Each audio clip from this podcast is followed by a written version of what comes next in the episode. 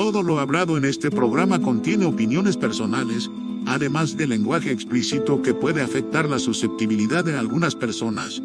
Por ello no debería ser visto por nadie, y se recomienda discreción.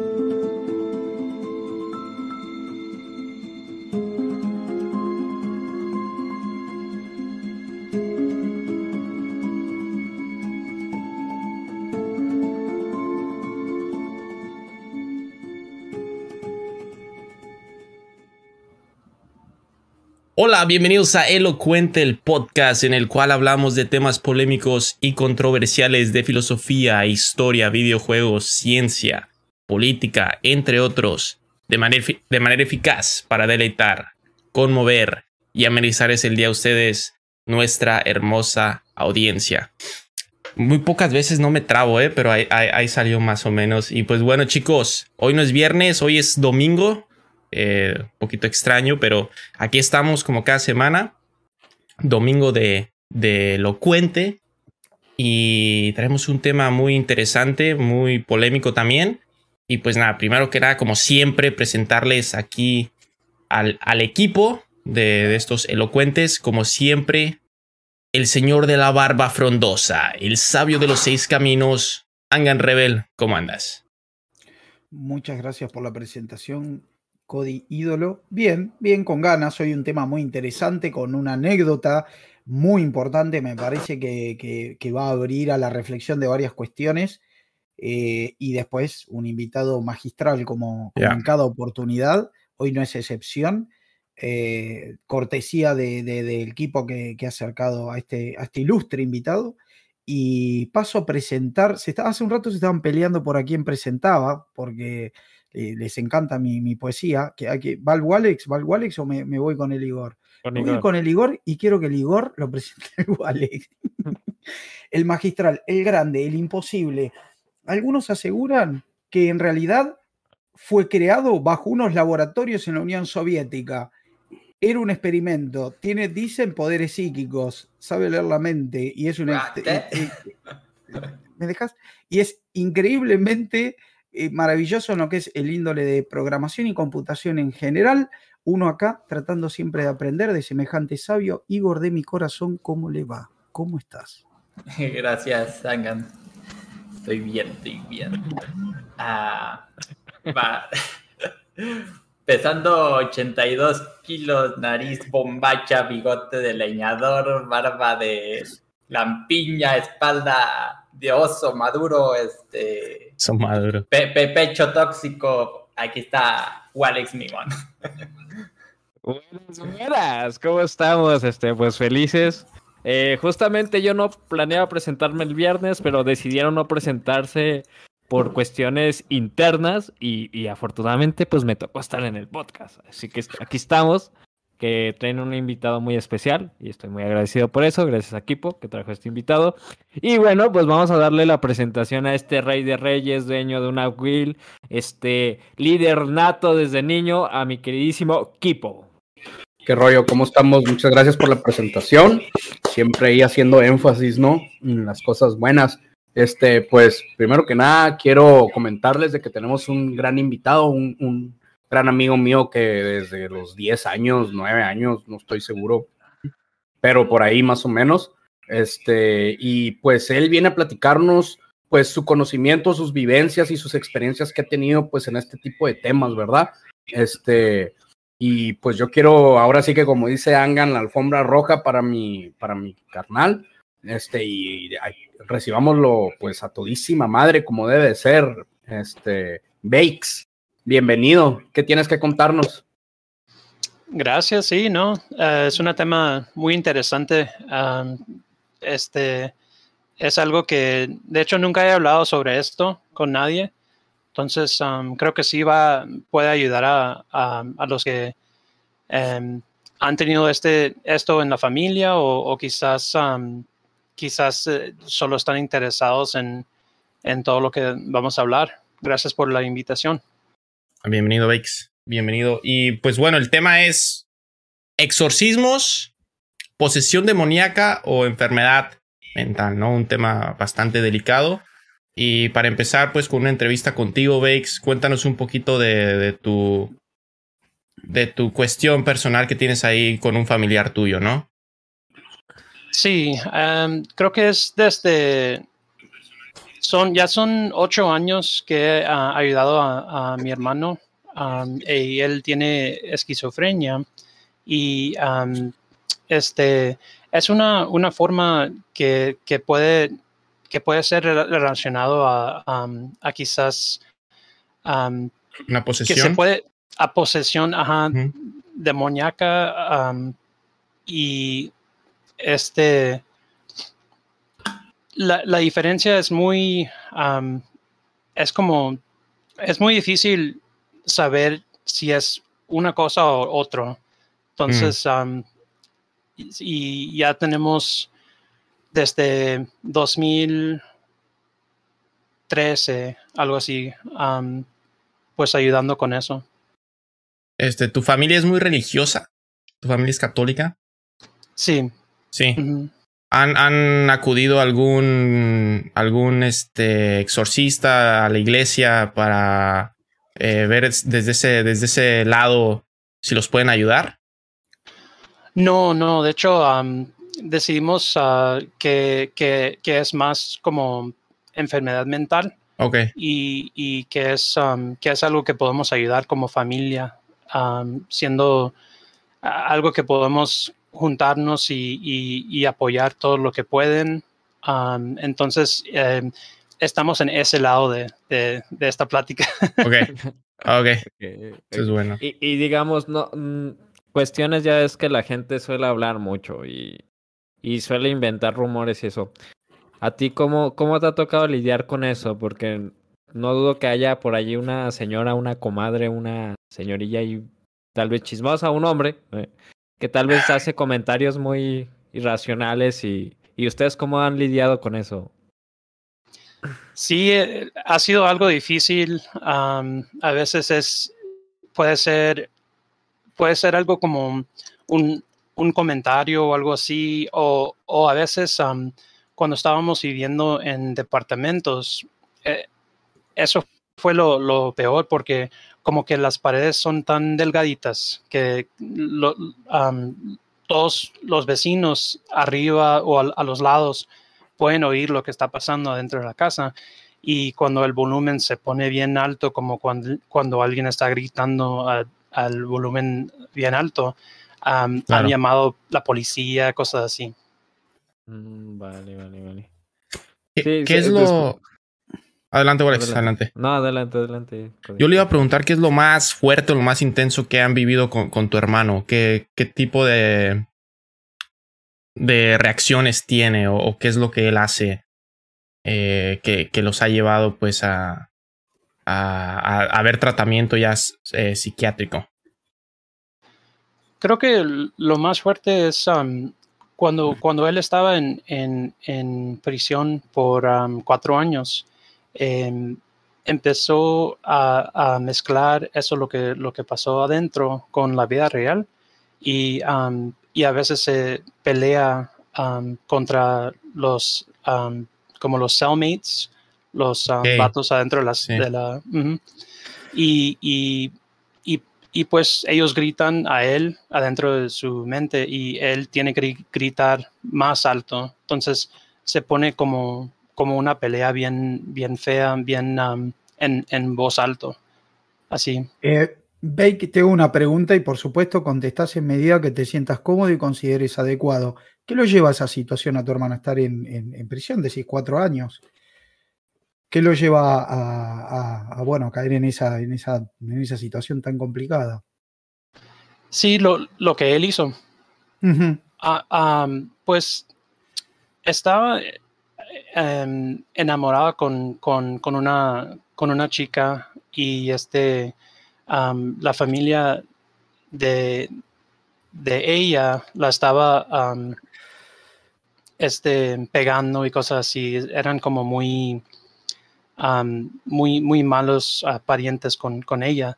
Entonces, él pensó que quizás él podría ayudar con, con esa situación y um, les, les dijo que, pues les, les, les tiró como um, threats, como les, les dijo que ¿Amenazas? les iba, sí, amenazas. Sí.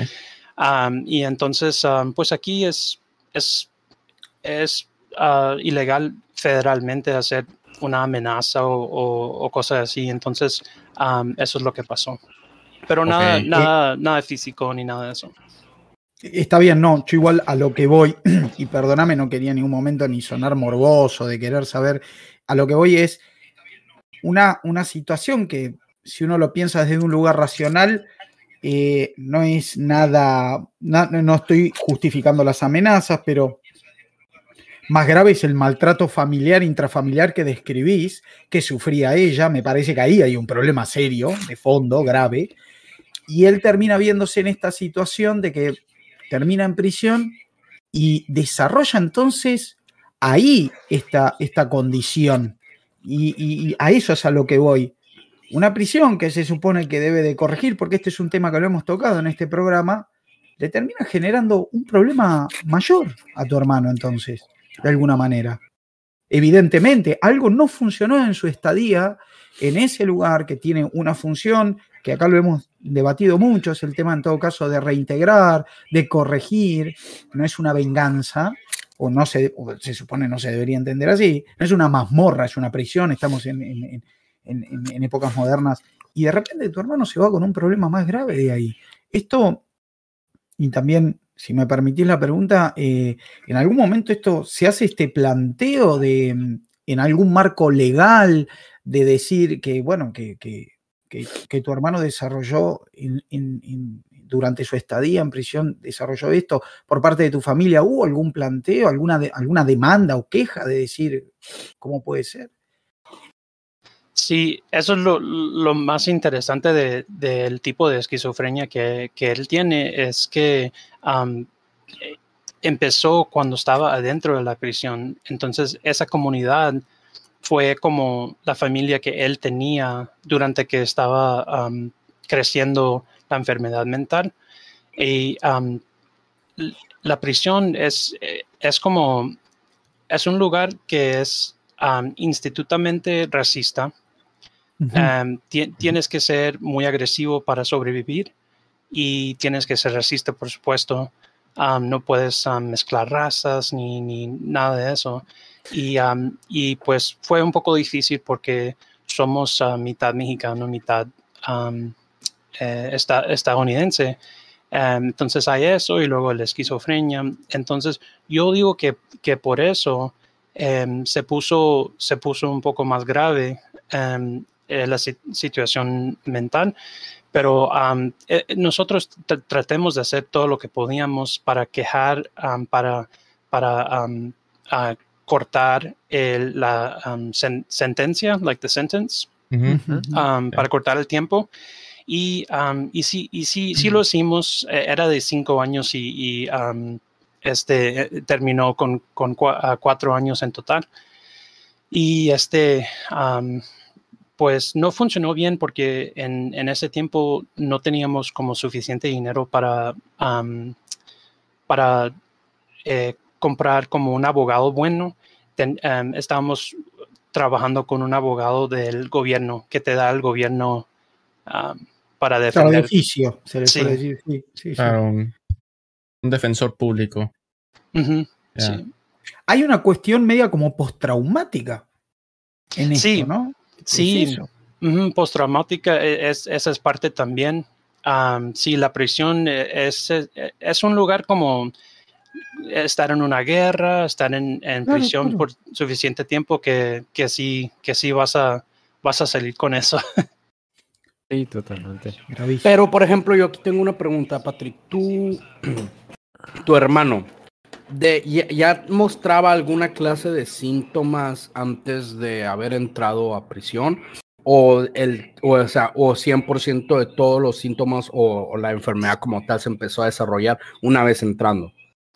E- Era como casi 100% porque empezó como tres meses antes, am, antes de, de que entró. Am, entonces sí, casi 100% ahí adentro, pero, pero sí empezó antes. Ok, empezó cualquier cosa estrés. antes. El Pero estrés. por el estrés, sí. supongo, del, y sí, ya estaría el proceso legal, ¿no? Eh, De, claro, el estrés ya quizás le hizo manifestar algo más leve y lo terminó explotando por las condiciones claramente no muy adecuadas dentro de, de la cárcel. Entonces, Y tu hermano, tu hermano sale de prisión y, y cuando empieza a, a tener estas, estos problemas, lo llevan a un psicólogo, a un psiquiatra. Sí, sí, um, tiene, tiene ayuda de, de los dos um, y doctor normal también y de la familia. um, entonces sí, tiene, tiene un montón de, de apoyo y de hecho el gobierno también nos, nos ayuda con, con gastos, un poco con los gastos. entonces eso ha ayudado mucho, eh, pero creo que no es ese tipo de enfermedad um, creo que no es algo que, que puedes solo como pensar que, que se va a curar con todo esto, solo se mejora. Entonces, por eso creo que es, es la enfermedad perfecta para, para, para quizás um, pensar que es confundirla Confun- con mm. posesión y, um, y diferentes otras cosas, porque um, hasta los psicólogos no, no lo entienden a 100%. Claro. Eh, yo voy a aprovechar y a dar un dato histórico para reforzar lo que plantea Bake, porque es así. Eh, hasta el siglo XIX había gente que sufría, por ejemplo, de este tipo de condiciones y otros, como la epilepsia, y se lo adjudicaban a la, a la posesión.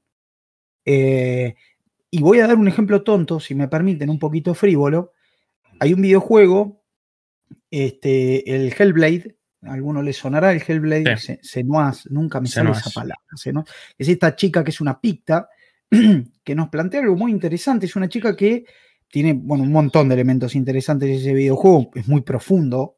eh, es una picta que sufre de esquizofrenia y se habla de esto, bueno, que más o menos es lo que eh, arqueólogos, historiadores más o menos tienen, porque son pueblos muy complicados que muchos registros no han dejado, de cómo trataban a alguien que sufría esto. Porque esto no es algo que se inventó como que apareció un día. Esto ha acompañado a la humanidad desde épocas remotas y que se las enviaba a vivir un bosque. Eh, la protagonista empieza aislada, marginada. ¿Por qué? Porque se entendía que tenía espíritus malignos dentro. Estamos Es hablando de algo precristiano. Es que, bueno, anterior. Siempre que eh, hay algo que no conocemos o algo que no entendemos al 100%, siempre le metemos algo de divinidad, ¿no? O sea, que hay algo divino ahí o hay algo El espiritual. pensamiento mágico, Ajá. sí, igual. Sí, sí. y- es y como es que como que- rellena los huecos que no puede explicar la razón. Exactamente, y creo que por eso este, ha habido bastantes casos donde en vez de llevar a esa persona con el tratamiento que se debe llevar con un doctor o psicólogo o psiquiatra, a donde tenga que ir, este, siempre eh, algunos regularmente se van por el camino este, ¿no? De el religioso, el buscar una salvación espiritual para que ese familiar o allegado se pueda rescatar, ¿no? Y creo que lo único que, están, que estamos haciendo en esos casos es hacerle más daño a esa persona, porque no se está Eh, y- atendiendo de la manera adecuada. Sí, y si me permitís, Alex, con lo que acabas de desarrollar perfectamente con ese punto de partida, yo, Bake, de lo que te quiero decir que ante algo, porque tiene que haber algo positivo en esto, y lo hay, y lo hay sin rebusque, lo que vos describís de, de cómo obró tu familia, la familia como el pueblo, la familia unida jamás será vencida, y la verdad la compañía, es lo que dice Walex, es lo que un individuo así más necesita, a diferencia del ejemplo tonto que daba yo del videojuego, de esa marginalidad y demás, o de la explicación meramente mágica y ya está, el que de repente tu hermano cuente con vos, cuente con tu familia, eso es enorme, eso es admirable, eso es, eh, eso empieza a ser el camino, por lo menos, como bien decías vos también, no es algo que tiene cura, pero sí tratamiento. Y, y necesita enormemente de las pocas cosas que se saben, porque también, como decís, desde un lugar más científico, más desde la ciencia y la medicina, en este caso eh, psicológica, eh, no se termina de entender bien cómo funciona esto, cómo se da esto, por qué se da quizá, eh, pero se entiende, se sabe bien que la familia es fundamental. que la contención que da una familia. Y eso, te insisto, eh, eso es admirable y es extraordinario. Lo que más necesita tu hermano es a vos y a tus padres y, y eso es extraordinario. Eso la verdad que, que me parece que es algo digno a, a- a denotar, a tener muy en cuenta. Yo, yo tengo una pregunta aquí. ¿Tú a qué edad, bueno, qué edad tenías cuando se empezó a presentar esta situación? ¿Y cómo fue para ti? Porque supongo que para ti no fue fácil y no sé si tú llegaste a necesitar también ayuda de un terapia o algo para que tú pudieras solventar toda esta situación que está enfrentando a tu familia. Sí, yo tenía am, 22 años cuando, cuando empezó todo y pues para mí no, funcionó la terapia y- y cosas así, pero am, lo, lo que me pasó a mí fue este, eh, am, choqué un, ah, pues un carro chocó contra mí en una manera muy fea y me volaron en helicóptero a al hospital sobre e- encima de una ah, montaña y porque estaba muy lejos de, de cualquier hospital. Y pues am, como que sobreviví y todo eso am, cambié eh, la manera que, que pienso sobre sobre diferentes cosas entonces e- eso era como tipo terapia para mí Ok, sí, sí, totalmente. Ok. Ok, Y, Perdón, quiero, perdóname, Walex, quiero saber Adelante. un poco más, porque me encantó, digo como el título y me encantó. Bake, pero ¿cómo cambió tu forma de pensar? ¿Cómo, cómo? Desarrollanos más, contanos un poco más de eso, de esa situación. ¿Qué, qué, qué es lo que cambió en vos? ¿Qué, qué en tu mirada? ¿Qué, qué, qué empezaste a, sí, tener en cuenta, antes valorar. y el después. Creo, creo que el antes era, am, no, no, pues an- estaba viviendo en, en Virginia, en el estado de Virginia, por siete años, ocho años, algo así, y am, nos mudamos a, a- a Arizona. Y entonces en, en ese tiempo no, no tenía como trabajo fijo y cosas así, no sabía qué, qué iba a hacer con, ah, con, con mi vida y todo eso. Am, pero después de que, de, de que pasó todo con, am, con el choque, este estaba tratando de, de- de pensar que- cómo, Sí, cómo lo adelante. cambió. Ah, pero este am, creo, creo que lo, lo que cambió es es am, quizás la manera que, que pienso sobre, sobre la vida, pues ayudando, ayudando amigos y, y- familia, am, especialmente como em, hasta en el trabajo, en cualquier lugar. y, y vi que, que la vida es frágil y, que puedo vivir cada día un pie enfrente del otro en vez de, em, en vez de pensar tanto sobre ah, ¿qué, va- qué voy a hacer con mi vida y cómo, cómo va, va a ser mi futuro, cosas así. Ah, ok, O sea, ok. eh, te afectó como que de, de empezar a pensar de, de una poca, de, de- de dedicarte más al otro. Te pasó eso, ¿no? De decir, Sí. eh, de Bueno, dedicarte. bueno, son dos puntos aquí. Es ah, eh, la empatía que existe que Sí. es lo que- y la segunda es ah, vivir el hoy. O sea, no estar pensando en lo que pasó ayer ni en lo que va a pasar mañana. Es hoy, disfruta tu día hoy porque es el que tienes. El Simón. otro- Increíble. Ahora, es, perdón, eh, dato adicional. Esto eh, suele ser, según eh, ciertos estudios, una reacción muy común en alguien que tiene una experiencia cercana a la muerte. Eh, deciden cambiar su vida o su mirada, y bueno, obviamente a través de eso viene un cambio. Eh, y, suele, como nos cuenta eh, Bake, eh, suele desembocar en eso, en disfrutar más el momento y en el por ahí, en, en- ese ¿qué te- en qué te puedo ayudar, ¿no? Como que uno se abre más al otro, eh, entendiendo la fugacidad de la vida, la fragilidad, como decía él. Es, es muy llamativo porque hasta hay un estudio al respecto y, y la gente que, bueno, tiene que ver con otras cosas, ¿no? Pero con, con gente con experiencias cercanas a la muerte. Es, es- es increíble escucharlo de alguien directamente que lo vivió y Y luego, no, tiene, está- ¿no? Que- estás mega joven, Baker, o sea, tampoco es que estés...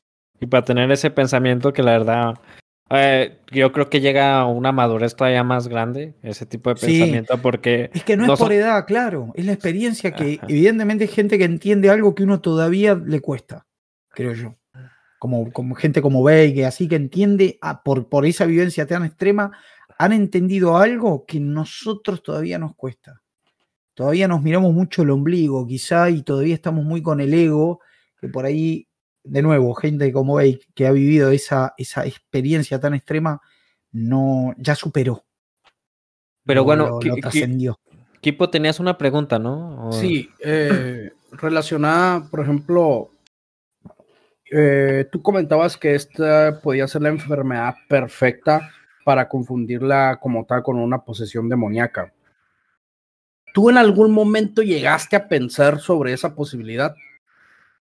Sí, sí, de hecho, am, creo que eh, toda la famili- familia se juntó y, estábamos hablando sobre qué íbamos a hacer, porque era en un tiempo donde mm, no teníamos ah, todo listo médicamente y, y medicalmente y todo eso. Entonces, eh, fue algo, fue una, parte de una plática que hicimos como, puede ser esto una posesión, porque ah, realmente sí, sí se parece tan, tan similar, dependiendo en el tipo de, esquizofrenia, pues, por ejemplo, para dar un poco de, de, Contexto. de contexto, am, cero- 0.33% de la población am, mundial tiene esquizofrenia y en adultos es más cerca a medio, medio por ciento de la población, como 0.42, algo así. Entonces, ah, sí es muy común y sí, sí conozco otras personas que lo tienen, pero em, eh, específicamente este em, era tan similar a, a lo que hemos visto en, en- en- leído en libros, visto en películas, visto en, canales que, que, que sí fue un- una, una plática que hicimos, pero como que mi familia no es, um, no, no, no piensan así, entonces ah, lo dejemos después de esa plática. Mm. Um, pero, pero sí es, ah, es muy interesante que, que tan, qué tan igual. eh, um, ¿Qué tan similar puede llegar a ser con, Sí. con lo que conocemos como tal un- un- una posesión, no? Por sí, ejemplo, ye- o- o- otra pregunta que tengo yo, este, ¿cuáles son el tipo de, de acciones o, o- o cosas que llegaron a ti, como decir, existe la posibilidad? O sea, ¿qué tipo de cosas has vivido tú, has visto que dices, wow, o sea, esto sí está fuerte, cabrón, ¿no? Esto sí es, sí es algo que me pone a pensar o, o, o, o- sea, o me pone como inquieto, no sé. Sí, um, este, ten- tengo, tengo un amigo, eh, pues ese hermano de, de mi amigo que, que tiene um, esquizofrenia y lo, lo más fuerte que lo he visto fue um, muy, muy cerca a, a la película um, eh, The Exorcist. Eh, y es como gritando voz alto, literalmente hablando con demonios y usando los nombres del- de, los demonios y, y pues Ah, ahí sí está en cabrón. pe- eh. sí, pegándose.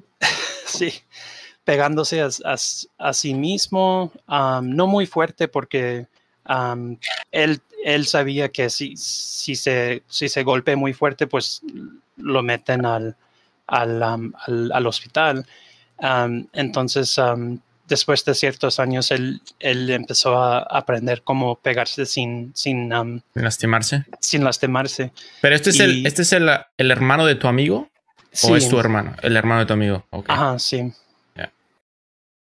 Eso Sí, es lo, más. Tu hermano nunca llegó a hacer cosas por el estilo, gritar nombres de demonios o rechazar a la religión, cosas por ese estilo. Tu hermano nunca llegó a hacer ese tipo de acciones. Ah, sí, to- todo eso, pero am, no era no era contra demonios, era contra am, los, Los, los compañeros de, los de- compañeros de la- de la ok. prisión y, tam- y también am, am, caracteres de, de- de películas y libros que, que ha leído y, y- y visto. Wow, es que sí. Sí. O sea, me imagino que tal vez el miedo se apodera de uno y es cuando empiezas a, a creer que todo esto pues es muy subreal y, y no sé, o sea, quieres ayudarlo y buscas cualquier medio para poder ayudar a esta persona y pues te vienen a pensamientos de, de esto es real, esto es de verdad, ha, ha de estar un ente dentro de, de esta persona. No, no me imagino Eh, Y- la experiencia que es eso. Tiene que ver con la discusión que teníamos la otra vez un poco con Walex de esto del, del- hombre, el humano, con su parte animal, pero no es un animal. Y un ser humano tratado en esas condiciones de extremo estrés, pensando mucho en la historia del hermano de Bakes, vos fíjate lo que genera, en lo que deviene. Un ser humano no puede vivir en esas condiciones. No estábamos hablando de nadie que haya hecho algo extremo. Casi fue se vio en esa situación, me refiero a la prisión por una cuestión casi, casi, casi burocrática, diría. Y sale de un sistema penitenciario, como es en casi todo el mundo, deficiente, sale con un problema más grave por verse bajo la influencia y la situación de eh, situaciones, bajo las situaciones extremas que ningún ser humano nos describe. Bakes, lo que es el, el tema del racismo y que uno que está obligado y que lo lleva también, te lleva un problema de identidad en algún momento. Porque vos sos, tenés, tenés, tenés, por ejemplo, en este caso tenés ahí a pleno sangre azteca y, y cómo, cómo, cómo, cómo ejerces un racismo cuando forma parte de tu identidad, ¿no? Es todo lo, lo- lo contrario, lo, el, el- parece una tontería y no lo es, es negar tu identidad y eso genera un montón de cuestiones. Eh, comparado, me gusta la comparación que hace Bake con una guerra, que tampoco es muy humana, no es, no es propio, no es natural eh, del ser humano. Son cosas que, que dejan huella, que dejan secuelas en algún eh, grado o nivel. Y, y- y ahí, ahí te das cuenta, esta- este tipo de cosas resaltan la humanidad, remarcan lo que es la humanidad, lo que es el, el por qué, qué nos diferencia hasta incluso de los animales. Que los animales también sufren cosas por estrés, ¿eh? hay estudios que lo han demostrado, pero a nosotros particularmente somos animales con una inteligencia, con una conciencia y con una sensibilidad especial, muy específica. Eh, claramente no, no, el intelecto, hemos pagado el precio por el intelecto que tenemos con esto, con esta, esta, esta sensibilidad que, bueno, Ahí nos tocas marca... un, un- un tema muy interesante que es el estrés, ¿no? Porque el estrés, yo lo mencionaba que en ese capítulo donde estábamos discutiendo del animal y eso, que el estrés, el humano no ha sabido desarrollarlo y ahorita el estrés es el que nos genera ciertas enfermedades, ¿no? Y es que son enfermedades muy raras, por decir, yo te pongo un ejemplo, por decir, yo aquí tengo una manchita de vitiligo y esta manchita de vitiligo la desarrollé por estrés, o sea, ¿A qué nivel ya afectó el estrés? Porque hubo un momento donde tenía tanto estrés que me afectó a, a un nivel físico. Entonces, sí, sí me imagino que tal vez por todo ese estrés que sufrió tu hermano en el proceso de, de la sentencia y esto, haya desarrollado esa enfermedad. Y creo que es algo que no tenemos muy consciente todavía y que se ha desarrollado mucho en nuestras generaciones de los que sea 40, de los que tienen 40 para abajo, no sabemos manejar el estrés, la verdad es que la vida cotidiana a veces es más complicada y pues con situaciones como las que presentó Bakes, pues todavía más Es que complicado. El ¿no? estrés te dice, el estrés es una alarma natural que te dice que estás en peligro, pero el estrés es la alarma que te dice te va a comer un cocodrilo, te va a comer un tigre. El estrés no te puede decir, o sea, no entiende de estás en prisión por algo que, que ni siquiera es el problema grave.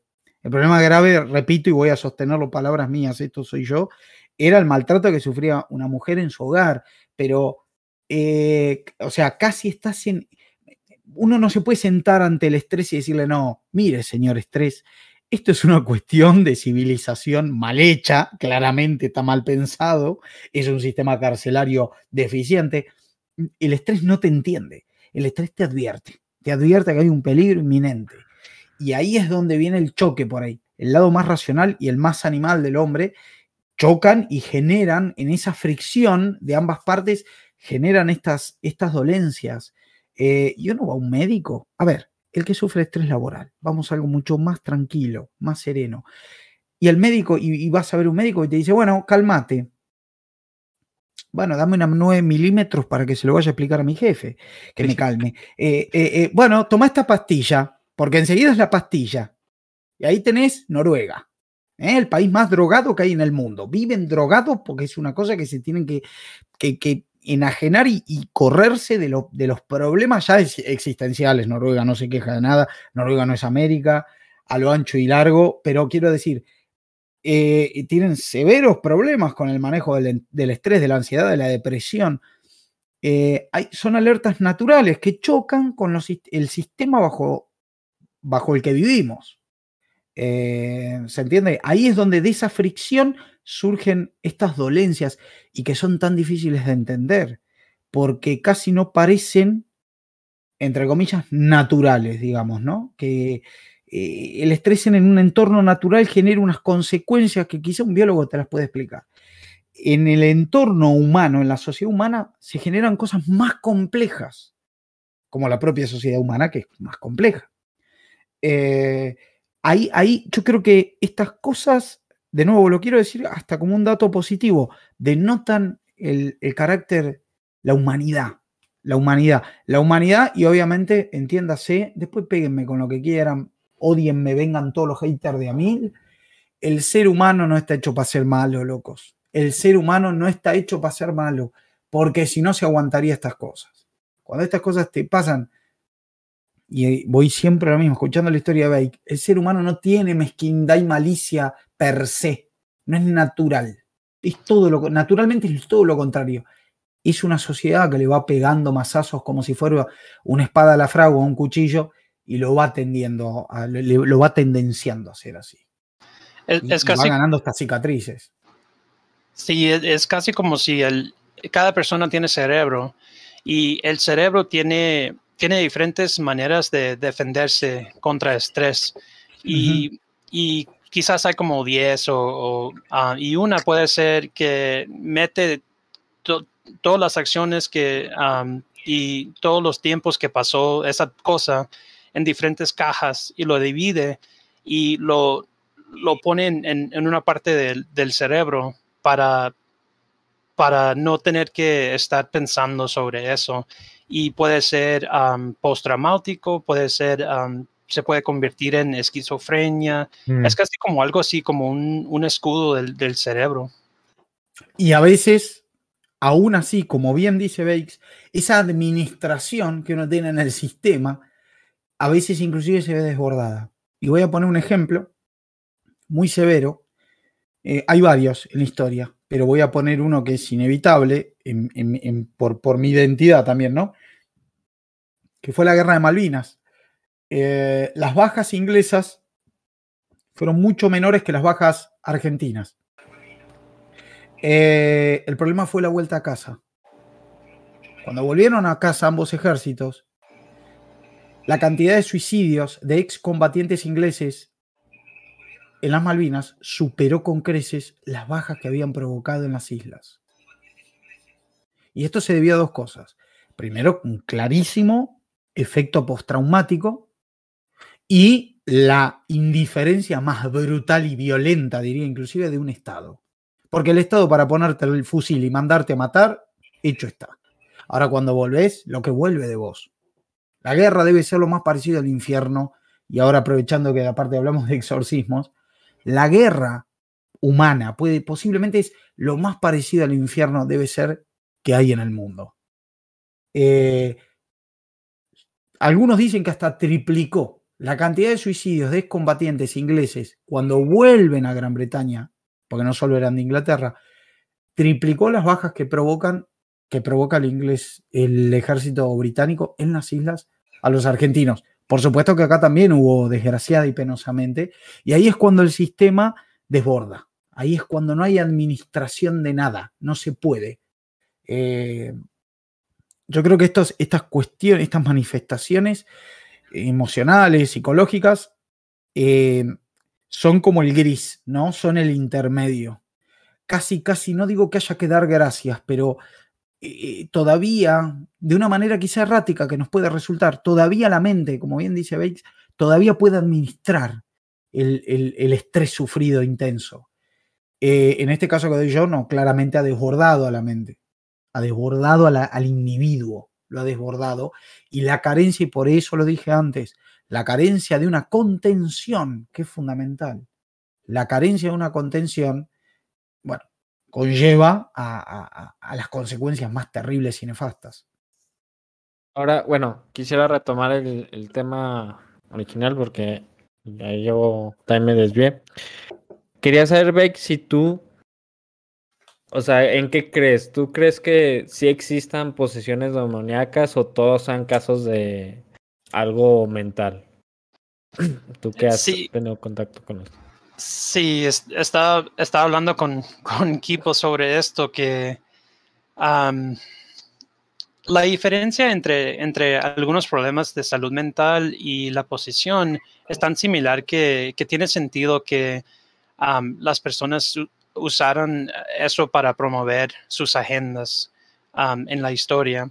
Al mismo tiempo, es muy posible que, que, que es una mezcla, que, que, sí, que sí son reales y que y que algunos eran, eran algo real y, otros eran, eran como diferentes ah, cosas de salud mental. Eh, y de hecho son tan similares ahora que lo he visto, lo he visto como muchas veces en los últimos ocho o nueve años, como 100, algo así, que, que realmente no sé. Es que bueno, yo lo que leí, bueno, cuando me, me platicaron que íbamos a hablar de este tema, pues lo, me puse a investigar. Lo que leí es que hay ciertos parámetros que miden los que van a exorcistar para saber si es un problema de salud mental o es un problema eh, ya de posesión. Lo primero que dicen que pues cuando existen esto es que el, la persona que está sufriendo este, este tipo de comportamientos regularmente agrede mucho a lo, a lo divino, ¿no? Eh, sagrado. Eh, si empieza así como que a agredir y todo su comportamiento se basa en eso, las conversaciones que tiene se basan en eso. Y es la manera en como que dividen si es un problema de salud mental o es un problema precisamente de posesión. Ahora, tú mencionaste esto, lo del amigo de tu hermano, o que tú llegaste a escuchar que ellos llegaran a acudir a un instituto católico o religioso para poder solventar el problema que tenían o, o nomás llegaste pues a escuchar lo que llega a decir el, la persona que sufría este comportamiento. Sí, no, no, no, lo vi cuando pasó, pero era hace como cinco años y, y era algo diferente porque son, no son católicos. Entonces, no sé exactamente qué era, pero, pero, pero sí era como e, tipo de exorcismo, así como con, con alguien de la iglesia y con la familia.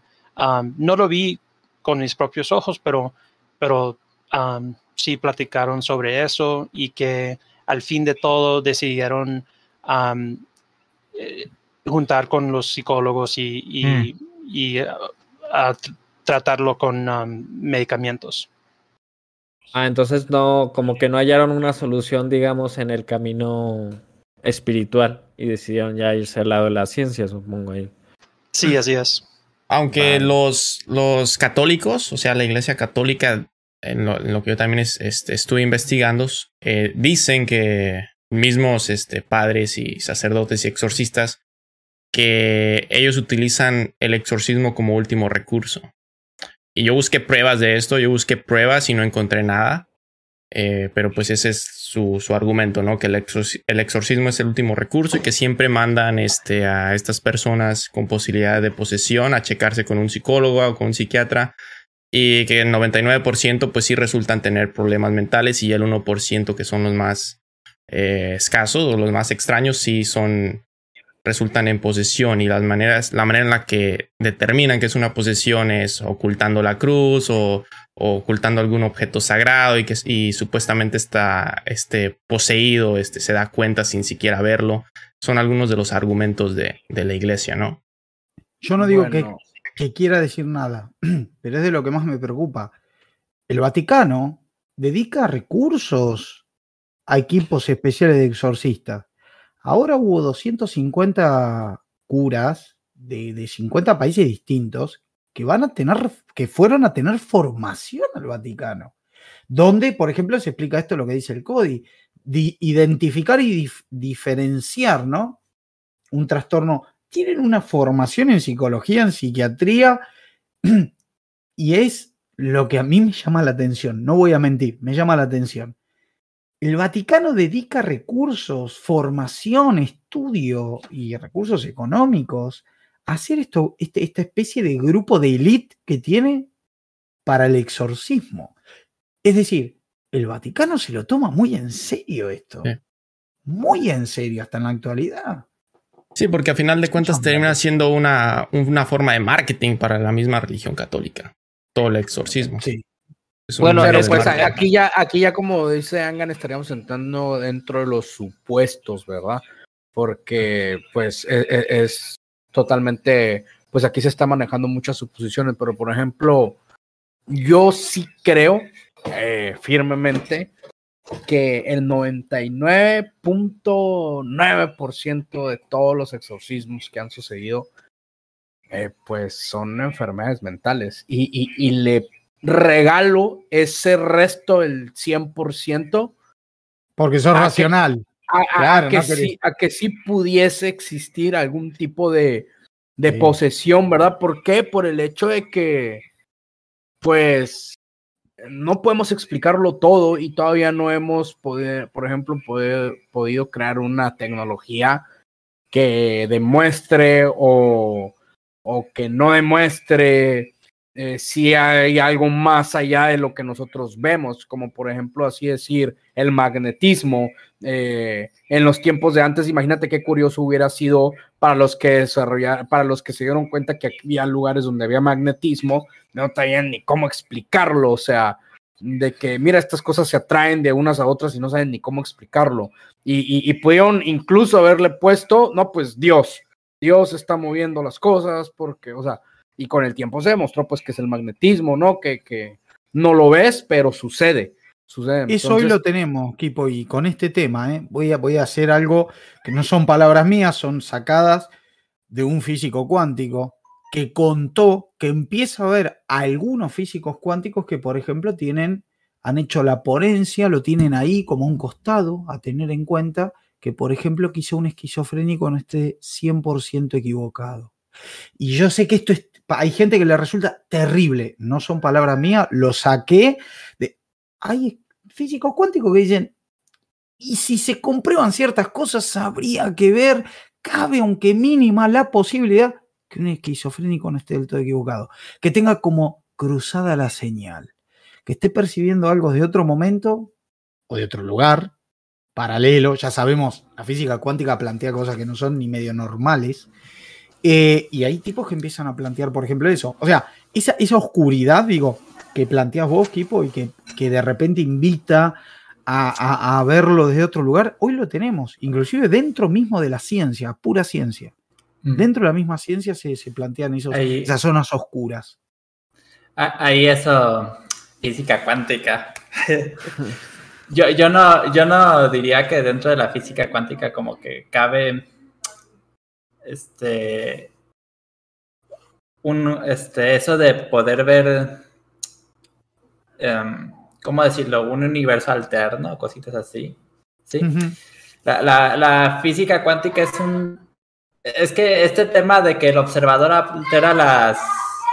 El, el, resultado, el resultado. El resultado es como de lo más mal interpretado que existe y es de lo que mucha gente, este, especialmente de pensamiento espiritual, no, no, este, pero perdón, Ajá. Igor, no te estoy hablando de ya sea lo que vas y ya te doy la razón. es que aquí, aquí es, es que te no digo. Baratos. me voy a, a físicos que Ajá. en serio empiezan a decir. Es que también hay "La física físicos, se vuelve muy loca. físicos que a ese punto es cierto, la física se vuelve muy loca y bueno, impredecible a cuando mides cosas muy pequeñitas e individuales. No, Individuales pero lo sobre que te todo. quiero decir, más que la física, hay físicos que parecen. Ajá. Y hay físicos que cuando llegan a este punto, como justamente es un problema tan difícil de resolver, empiezan eh, a generar conjeturas que van más inclinadas hacia el pensamiento mágico. Sí. Sí, sí. Es que Sí, a- hay, hay- hay un punto en la física en la que este, la única forma de avanzar es a base de saltos de fe y haces una conjetura y caminas en dirección de esa conjetura para intentar este, autosabotearte. O sea, intentas demostrar que tu conjetura Estás es falsa. Estás equivocado. Totalmente. Entonces, y, y Estamos hay de acuerdo. Dentro de la Ah. ciencia ocurre, sigue ocurriendo esto de estos espacios negros que se empiezan a completar con cosas muy voladas. O sea, sí, hay cosas muy, muy locas. O sea, no lo voy a negar dentro de la física cuántica. Pero es. No, no hay que. Tiene un fin. Hay, que fin, tratar de por evitar siempre de, de llevarlo hacia el lado del Pero, por pensamiento ejemplo, mágico. hasta donde tengo entendido, es la metafísica la que intenta Ah. demostrar a Dios, ¿no? O sea, o desmentir Bueno, a Dios. Es la, es metafísica. esto. A- Aquí ya, a- aquí es, bueno, la metafísica, honestamente, pues, ¿qué te digo? Sí, yo paso, ¿eh? Yo soy de la, banda la, la- la Sí. metafísica, digamos que es la física de las mentes curiosas que a las que no se les pudo proveer de, del material para poder este, cultivar esa curiosidad, vaya. Lo, lo dice Broca en su libro, que la gente que tiende a irse al pensamiento mágico de- normalmente lo haces desde edades muy tempranas, porque desde edades muy tempranas tenemos mucha curiosidad y al no verse esta satisfecha con, este, con las respuestas reales, lo empezamos a, empezamos a indagar en cosas como muy mágicas, ¿no? Pero, eh, perdón, que- quería tomar este tema todavía de la física cuántica y lo que había mencionado que este, dentro de la esquizofrenia, este, como que expresó de esta forma que hay cables como cruzados, ¿no? Y que por ahí tienen... Es que, fíjate, la esquizofrenia, yo sé que, los esquizo- que la esquizofrenia es incontrolable, que hay muchas distintas formas de esquizofrenia que para la persona que la vive es como muy real, es real para ellos, para ellos.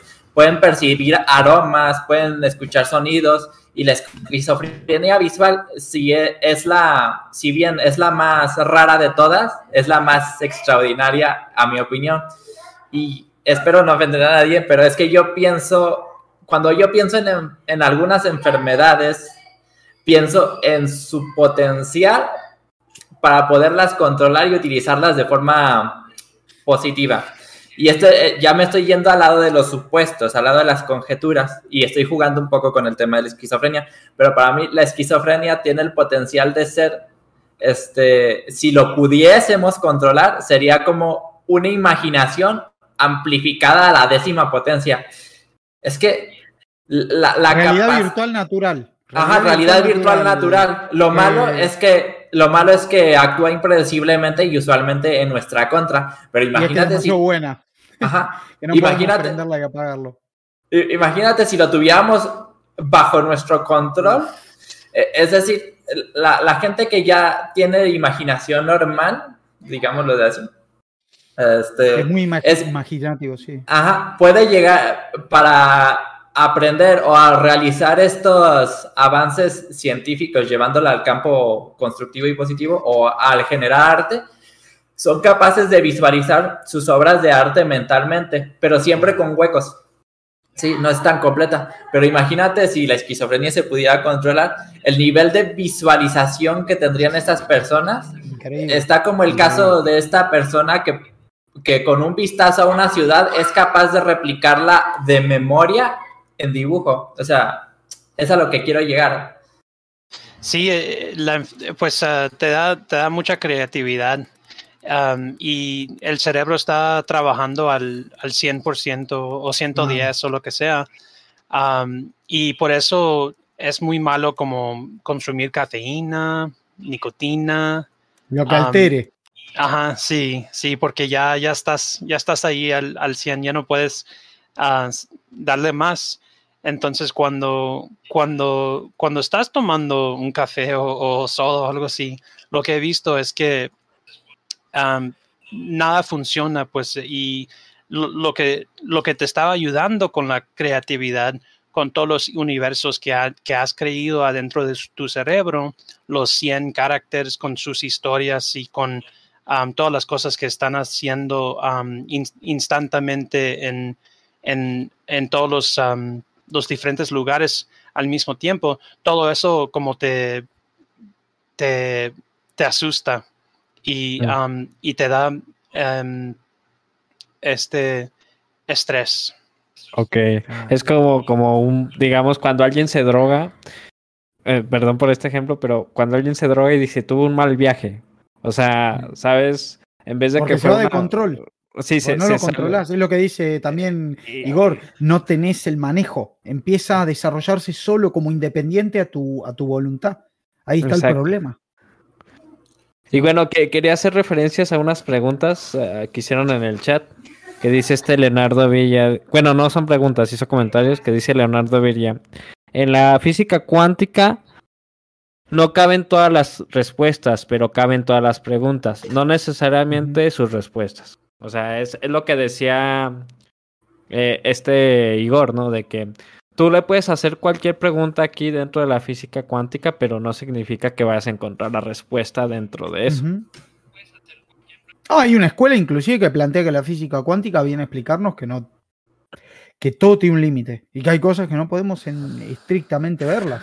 En el momento que se empieza a alterar el resultado de, un experimento, como decía eh, Igor, ponía de ejemplo, te está explicando que vos como observador, como lo afectás, no, podrías no tener respuesta y tenés que vivir con eso. O sea, lo digo desde, desde ese lugar más estricto, no es un parecer, no es mi opinión, lo digo desde los datos o las observaciones que comparten físicos en distintos espacios cuando, cuando hacen estos planteos y que ellos mismos, muchos de la propia comunidad, plantean que hay gente que, que es muy volada, que es muy loco también, como dice Igor, plantean cosas muy locas igual por ahí tiene una función, ¿no? Que es esa función de poner a prueba el, el propio argumento que uno y, está defendiendo.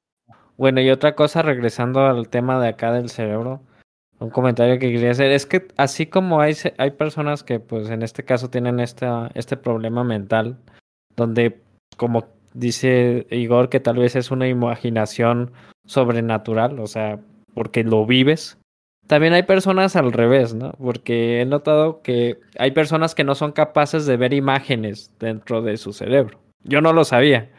Hasta hace un poquito, no sé, que alguien por ahí me lo mencionó.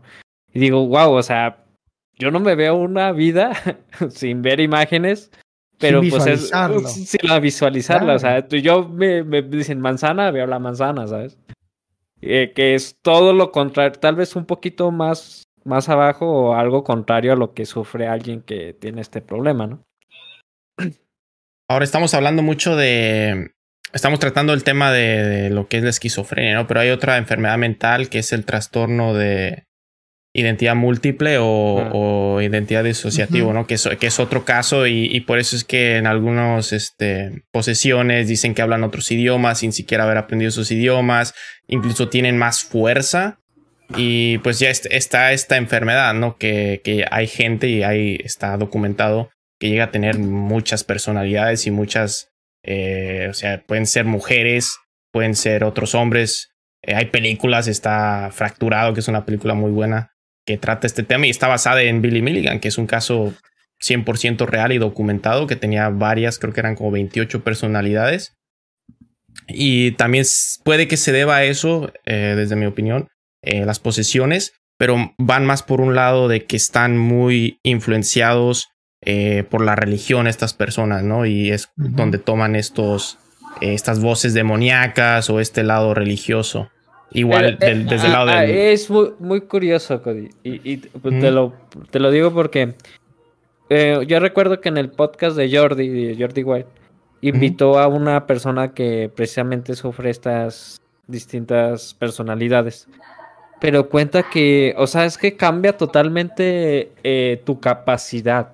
Pues es sorprendente porque si no tienes capacidad para dibujar, que aquí Igor yo creo que es el que nos va a platicar de esto, con otra personalidad tienes esa capacidad para dibujar y tal vez con otra no tienes la capacidad de programar y tal vez con la otra sí, o capacidades hasta físicas, ¿no? De que tal vez con alguien puedes levantar tanto peso y con otra no, no sé. Pero no crees que, bueno, al menos esas personalidades de dibujar, ¿no crees que la otra personalidad igual las tuvo que haber desarrollado? No es como algo que de repente ya tiene todas estas personalidades con todas estas habilidades, sino que de cierta forma la otra personalidad logra desarrollar eh, esa habilidad. Y en cuanto a la fuerza, lo discutí con, bueno, lo hablé con Igor ayer y anteayer, creo.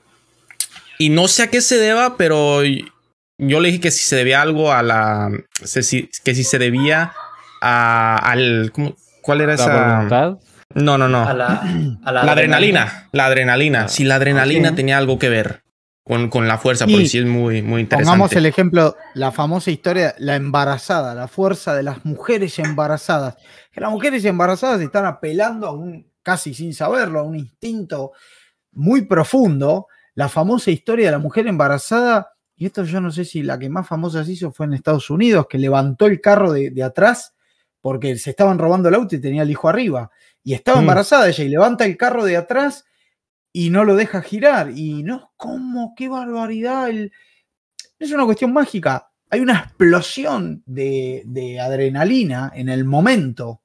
En el momento donde se mezcla el raciocinio con, la, con, la, con casi el instinto, diría, de peligro. Es un poco también el estrés el que está hablando ahí. Pero en este caso, la personalidad, ¿cómo funciona ese estrés? O sea, ¿cómo se activa? O sea, este, a ver, no soy psicólogo, pero sí he estado indagando un poquito en el tema. Y es que ese tema de la personalidad múltiple, mm, de hecho, también me llama, porque también como la esquizofrenia, también le veo como un potencial positivo. Y justamente, este, por lo que vi, este, este problema de la personalidad múltiple surge cuando una persona es estresada y lleva hasta sus límites, entonces no es que sea una personalidad múltiple, sino más bien, como lo dice el título de la película, una personalidad fragmentada. Y lo que pasa es que, por ejemplo, estas personas que eh, de repente son muy buenas en matemáticas, pero se la paga todo lo demás, o las otras personalidades, por decirlo de alguna forma, lo que pasa es que, como digamos, tienes un maestro que es este, Permitime, con, diste en el clavo, con las matemáticas. hay, hay ciertos grados de autismo que son óptimos para las matemáticas. Ah, sí, claro. Entonces ahí entramos en el, el, tema y de nuevo, termina siendo un problema solo de control. Por eso a mí me gusta más que decirle enfermedad, a mí me gusta decirles condiciones. Son condiciones para mí. No son enfermedad. Enfermedad es, es, es, es, un problema cardiovascular. Para mí son condiciones. El problema es, como dice el Igor, nos falta el control, porque una persona con cierto grado de autismo, que es un monstruo en matemáticas, y se han sabido de genios con cierto nivel de autismo, que si no hubiera sido por eso, nunca hubieran desarrollado ciertas teorías, ciertas cuestiones, eh, terminan siendo beneficiosas para lo que es el conocimiento, la ciencia, porque necesitan un nivel, un grado de concentración que una persona común, no normal, no normal. No, normal. Escuchen la común no tendría. Entonces, es que eso es, Eso es lo de las personalidades múltiples, este, si bien no lo podríamos tener al nivel exagerado que ellos lo tienen, como personas normales, sí tenemos la capacidad de emular algunos de sus beneficios, porque justamente la personalidad múltiple lo que hace, o sea, es fragmenta tu personalidad en el momento de estrés en el que estás, que te estresas mucho con tu maestro de matemáticas y las matemáticas las odias, pero una parte de ti sabe que necesita las matemáticas y que tiene que aprobar, entonces el, el cerebro entra en, en una especie de alarma y dice, ocupo saber matemáticas, pero no ocupo estresarme, no ocupo pensar en mi familia, no ocupo todo esto y dice, apago todo lo demás y solo me quedo con la parte que se concentra en las matemáticas. Como decía Bakes, administra, mete en cajas. Ajá, exactamente. Ese es, y por lo que entendí, aquí, este, si hay un psicólogo por ahí llegan a ver esta cosa, me podrán corregir, pero por lo que entendí, es así como funciona. Se fragmenta la personalidad y surge la que se ocupa en ese momento, la más apta para este, eh, afrontar ese problema y justamente pues apaga todo lo demás que te pueda distraer de eso. Es, yo diría que es como una especie de superconcentración que no controlas. Por eso, estamos hablando de enfermedad, estamos hablando de condición. Y lo único que nos separa, a pelo, a vos, Igor, es el control que se tiene sobre eso. Imagínate un novelista con este esquizofrenia. Hay novelistas que, que encima tienen que cumplir con tiempo de publicación, que llega un momento que no saben qué escribir. Y ahí se les viene el infierno encima, porque los empieza a apurar el sello editorial y todas esas cuestiones. Imagínate ofrecerle a un escritor esa habilidad, esa capacidad del switch, de la Sufrir, sufrir de esquizofrenia durante un mes para escribir tu novela. Yo creo que habría tipos que se harían mucho daño con eso. Yo, creo inclusive que lo aprovecharían y serían. Yo creo, yo creo que en la actualidad, de hecho, los hay. Si bien no es, no diría que es esquizofrenia, si pues apelan a las drogas, dígase hongos, dígase marihuana, LSD, para ser más, para poder soltar la creatividad de alguna forma, ¿no? Pero sí, sí, aquí hay, aquí sí hubo un caso real este, de una persona que aprovechó la esquizofrenia justamente para explotar la, ¿cómo se llama? Las matemáticas. Este, por ahí pueden ver una película que se llama Una mente maravillosa o Una mente extraordinaria. Sí, A ver, hay muchas, quiero decir, hay muchas exageraciones en esa película, ¿sí? Bueno, pero hay que adaptarlo al film, claro. Pero, pero, este, la parte real de, de este film es que justamente eh, el tipo para poder procesar las matemáticas, la estadística al nivel que la procesaba, o sea, necesitaba eh, de, su condición de esquizofrenia. Y justamente cuando empezó a tomar eh, los medicamentos para tratar la esquizofrenia, todas sus habilidades matemáticas este, se fueron en declive. Claro, Entonces, tal ejemplo. Ajá, o sea. Es lo que hablábamos hace un rato de por eso me gusta decirle condición, no, precisamente enfermedad. Esto es muy importante. Esto es muy importante porque la psicología misma es la que después hace un poquito de reanálisis y ve lo que hasta hace los 90 se le llamaba perversión, hoy se le llama parafilia. Van cambiando, hay cosas, hay nociones que se van entendiendo desde otras perspectivas. Y a mí me gusta el término condición, porque la única cuestión termina siendo el tener o no el control de eso. Ahí está el, desafío. Y de hecho, con, esto de que no podemos vivir en, otras mentes, puede ser, o sea, es una posibilidad y aquí puede que me, me esté dando un viaje, pero es una posibilidad de que haya personas que justamente puedan estar sufriendo en la actualidad cierto nivel de esquizofrenia, cierto nivel de autismo, cierto nivel de este, pero no lo notamos porque justamente su cerebro de alguna forma desarrolló una forma de explotarlas positivamente. yo, con esto quiero dirigir una pregunta acá, Pablo. Justamente es lo que me salió la duda. O sea, cuestiones de tu hermano sin, sin moro, ¿tiene una vida cotidiana gracias al tratamiento que está llevando? ¿O, o cómo, cómo ha sido esta parte social con tu hermano? Sí, e, el único problema es que todavía no ha podido trabajar, pero, pero sí, tiene, tiene vida social, amigos y, y pues creo que todo ya, ya, ya casi está ahí, pero necesitamos esa parte de independencia, que es cómo vas a generar tu propio ingreso de eh, dinero y, y, todo eso. Es lo, es lo, que, es lo que falta ahorita, pero yo creo que ah, hay tres cosas muy importantes. Si tienes alguien en la familia que, que tiene esquizofrenia o el, las otras ah, condiciones, voy a usar esa palabra, ¿eh? sí, me gustó. las otras condiciones, es muy importante evitar marihuana porque pues han, visto que, te puede pasar a ti como si, si tienes un hermano, un tío con, con esquizofrenia, el consumo de, marihuana puede causar que, que, pasa a ti.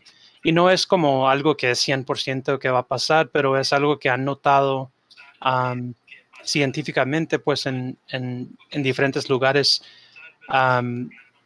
Y pues eh, eso me sorprendió mucho porque nunca había visto algo malo con, pues, con el consumo de marihuana, pero la otra cosa importante es, es tener un, sistema de soporte y la tercera es tener psicólogos o como eh, apoyo de médico.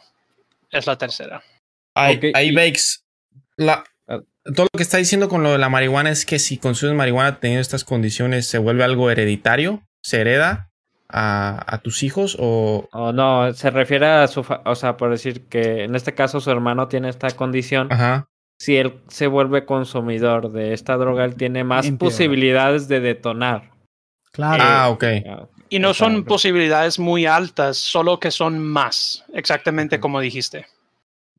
Y, por decir, las personas que llegan a convivir con tu hermano, ¿se llegan a dar cuenta de su condición o, sí, se, llegan a, dar cuenta y, y conocen qué está pasando y tienen toda la historia y pues eso es lo bueno que, que, conocen qué está pasando y, si, si, oyen algo raro o algo racista, puede, puede ser solo que está dentro de su propia mente hablando con, con los los vatos de prisión, sí. Mm. ¿Tu hermano no pensó en escribir la experiencia que tuvo y cómo vive el día a día al después? ¿No pensó nunca en escribir la experiencia en la cárcel y cómo vive hoy? Porque me parece que es algo extraordinario. Me parece que tu hermano, me parece algo extraordinario, que lo tendría que hacer público, que lo tendría que dar a conocer de repente. Eh, te pregunto, ¿no, no, ¿no se lo planteó en algún momento? Hablé con él sobre, sobre un podcast, de hecho, nosotros, nosotros dos, nosotros dos como hablando sobre, sobre qué pasó y, y, cómo ayudar con eh, situaciones similares que quizás alguien más eh, tiene y cosas así. Eh, hemos hablado sobre eso, sí. es, un lindo proyecto, ¿eh? Sería un lindo proyecto. Hay mucha gente que está interesada y la ayuda que podrían dar, brindar. yo tengo una pregunta para todos.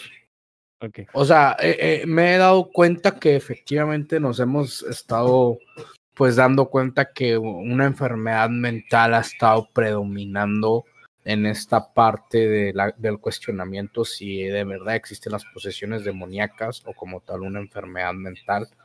Mi pregunta para todos aquí es, para todos aquí es, ¿existe verdaderamente algún exorcismo real o una posesión demoníaca. O sea, ¿existe algún registro de algo de eso? Porque, o sea, de que existe. El Vaticano se supone que lleva equipo. Después sí, no, o sea, eh, claro, claro, ¿no? Pues me imagino también que en diferentes tipos de religiones deben de llevar ahí, pero algo que ustedes cinco, aparte de mí, que a mí en lo personal, yo no, yo no, o sea, conozco las películas, que cada año sin falta siempre va a estar la película del demonio ahí. Eh, ya es parte del formato de, la industria, del cine, sí, que es meter ahí algo de deportes, algo de, de, si se pudo y otra cosa del diablo, ¿no? Pero yo le mm. pregunto a ustedes bien y seriamente, ¿conocen ustedes algo que sí defienda la postura del exorcismo, o sea, a un tipo de posesión, un tipo de algo así. O sea, es que es que hay equipo, o sea, la verdad yo no conozco un así que me digan, esto mira, aquí está documentado y todo, pero tampoco lo descarto. Y, o sea, pues e, e, es eso, o sea, no te puedo confirmar que exista, pero no lo voy a descartar. Sos gnóstico, está bien. Pues es que hay muchos casos, hay muchos casos documentados, güey, pero no hay pruebas en esa documentación, ¿no? Por ejemplo, el caso de Ronald Hunkelar, que es de donde se basaron la película del exorcista. que este morro de 14 años en Estados Unidos, pues supuestamente estaba poseído. Pero algo que sí he leído y he escuchado es que todos los casos de posesión que son más probables, todos son preadolescentes y todos vienen de familia o son de familia muy religiosas católicas, güey. Todos. Entonces ahí ya está un dato, ¿no? Y el Vaticano. bastante. Sí, Por ejemplo, y entonces. Eh, disculpa que te interrumpa. Dale, dale. A lo que yo me había enterado o por ahí visto es de que las verdaderas diferencias entre lo que vendría siendo una enfermedad mental y una posesión demoníaca como tal es que alguien que estaba poseído tenía, por así decir, la capacidad de poder saber cosas imposibles de saberse. Por ejemplo, de que tú, sin que esa persona se diera cuenta, te guardas algo en la bolsa y le, le- y le preguntas, a ver, ¿qué es lo que tengo en la bolsa, no? Alguien con una enfermedad mental, pues no lo va a saber, güey. O sea, a menos de que sea un tipo de enfermedad que desarrolle otro tipo de, de capacidades mentales que te permita ser, no sé, cabrón, adivino, ¿ah? Pero al parecer las diferencias que había entre lo que es eh, una enfermedad mental y, esta posesión es que eh, estas personas poseídas tenían la capacidad de saber tu nombre, saber tu dirección, saber otro idioma completamente sin haberlo estudiado, tener la capacidad de saber lo que estabas pensando, saber qué es lo que estabas ocultando. Y to- Y, pero y todo eso, era como la diferencia, pero eh, eh, eso eh, es lo que yo leí y también pues lo reafirmo en la película esta del rito, en la que yo me di cuenta que esa película cuando recién salió, no, pues todavía estaba un poquito más fuerte el asunto de la religión y que el catolicismo. Siempre y estamos ya en la segunda etapa. A mí siempre eso que planteas, Kipo, me hizo preguntarme, ¿qué haría yo si tuviera un poseído que empieza a decir mis pecados, mis secretos oscuros? Yo siempre me he puesto, yo eso, eso mismo que planteas, que se supone que es una de las manifestaciones sobrenaturales, entre otras. O sea, tiene que haber alguna manifestación muy precisa, puntual, que es la que diferencia una cosa de la otra, ¿no? Vos das este ejemplo que es el que más me gusta a mí, y yo siempre pienso, yo tengo un poseído atado en la cama, ¿no? ¿Y qué me va a decir a mí? ¿Qué me van a decir a mí que ustedes no sepan? Ustedes, mis amigos, por ejemplo. ¿Qué va a decir? ¿Va, va a hablar de mi historial de, de Google? Yo a veces pienso, yo soy inmun- invulnerable a ese tipo de poder. ¿Qué me va a decir? Lo de, los, eh, de la orgía con enanos, mírame. ¿Y qué más? Le digo yo al diablo. ¿Y? ¿Y? Le digo yo. ¿Y qué más? Sí, o sea, es un problema. Yo ahí veo un, un demonio en una encrucijada. No me, no me encontraría debilidad alguna. Eh, O sea, me, me tendría que atacar por otro lugar porque no me, vedrí- no me vería a mí en lo personal con ese poder, no me ve y- y- y nada. No o me- sea, Yo, yo- porque mis aquí en, de- defensa de los demonios, chicos, la, la verdad es que cuando describen los demonios, no, estoy jugando esto eh, con, este, con este tema, ¿sí? Pero lo que he visto eh, en las descripciones de los demonios, según estos, este, los, los exorcistas y esas cosas, es que son seres muy, muy, muy inteligentes. Sí, y que ellos realmente no pueden ver el futuro o predecir las cosas, sino que ellos las deducen en base a su inteligencia, ¿no? Y pero que ven los pecados internos de uno, se supone que sí. Y, O sea, y a- si y aquí está. "Eh, estuviste viendo ahí unas chicas con pito. A ver, Sí. hablando de hechos A mí el paranormales, demonio me sale así, yo le digo, aquí Seacox nos, ah, encima nos sos comentó. homofóbico. Así le digo. al demonio. Sí, nos está comentando de una experiencia que él tuvo. A ver, eh, no sé quién, quién guste leerla o... Adelante, adelante. la- Ahí va. Dice, cuando tenía ocho años vivía en una zona rural a orillas de la carretera. Y un día vi un señor vestido completamente de blanco. Pasó por mi lado y me saludó de manera más educada. Luego de unos pocos pasos desapareció frente a mis ojos. Durante muchos años lo vi, vi a ese señor. Y enfrente de donde vivía había una cruz, haciendo referencia de que alguien había muerto en la carretera, en aquel lugar. Y, y siempre el Señor aparecía ahí de, cerca de la cruz. Dice, y no quiero decir que sea un demonio o algo malo. Simplemente creo que hay más de lo que podemos ver, tanto en buenas como malas.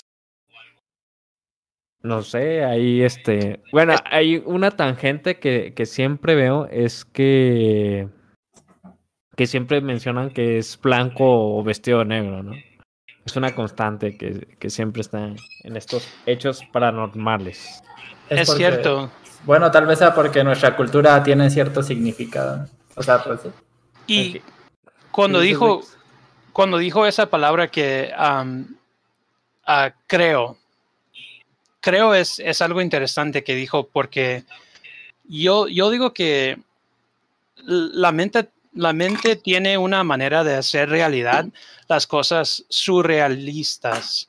Así que tal vez los demonios son reales dentro de la mente de las personas porque la misma creencia les da su realidad.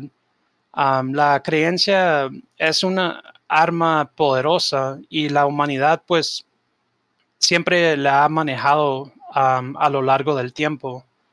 ¿Qué piensan sobre eso? Sobre la creencia que, que sí, y que estoy diciendo que sí, que quizás sí son reales por, por, esta, por culpa de esto.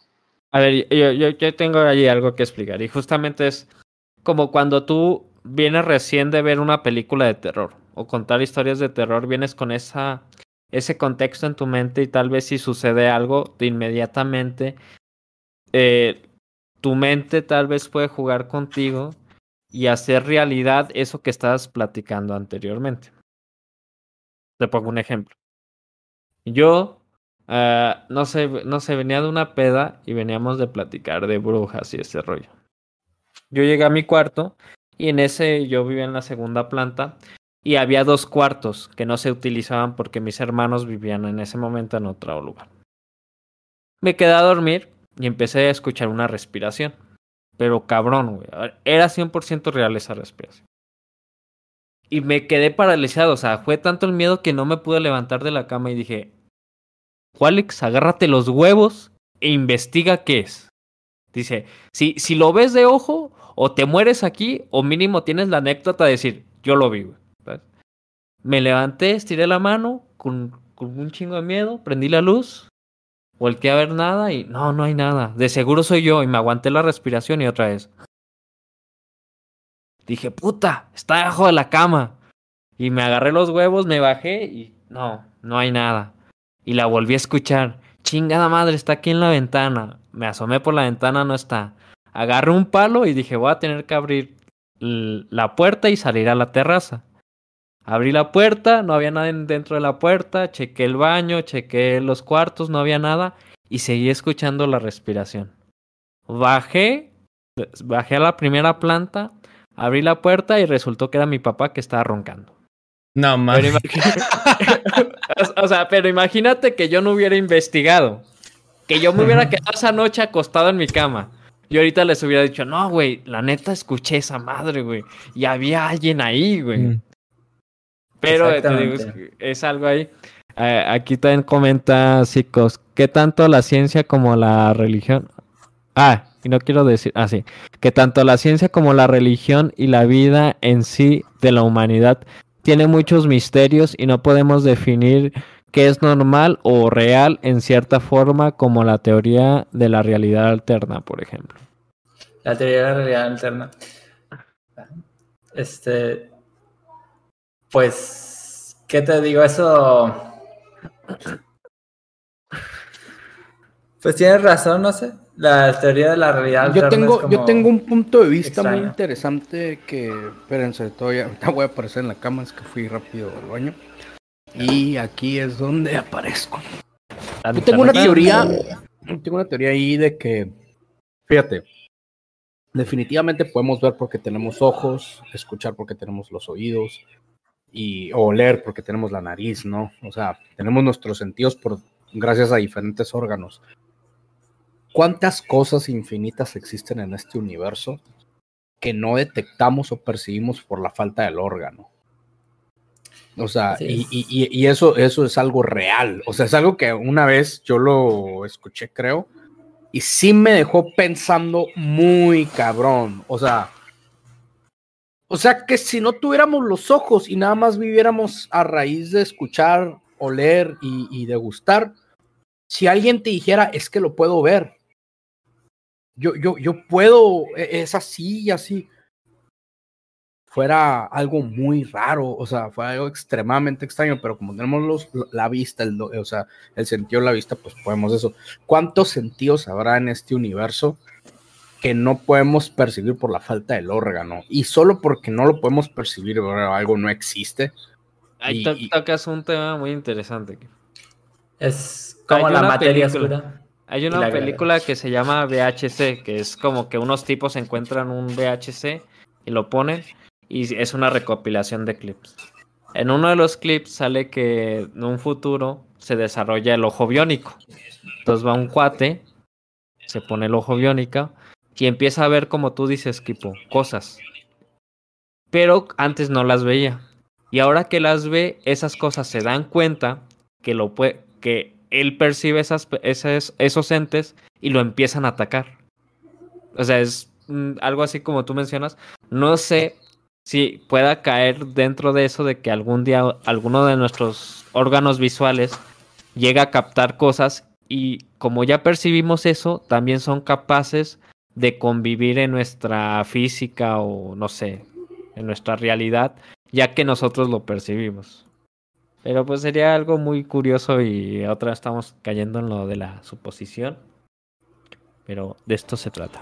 Sí, lo que dice equipo sí tiene mucho sentido porque en la actualidad hay muchas cosas que se conjetura existen este, o que se demostró que de alguna forma existe, pero no somos capaces de describirlas eh, con cierta certeza, porque justamente no se tiene un sensor capaz de detectarla. Por ejemplo, está el ejemplo de la materia oscura, que se sabe que existe, pero no se sabe con exactitud qué es, qué hace. Pues, es muy complicado el tema. Y también está el tema de la gravedad, que es algo como que parece muy cotidiano, pero en realidad este, eh, hacer como esta detección de la gravedad es algo como complicado.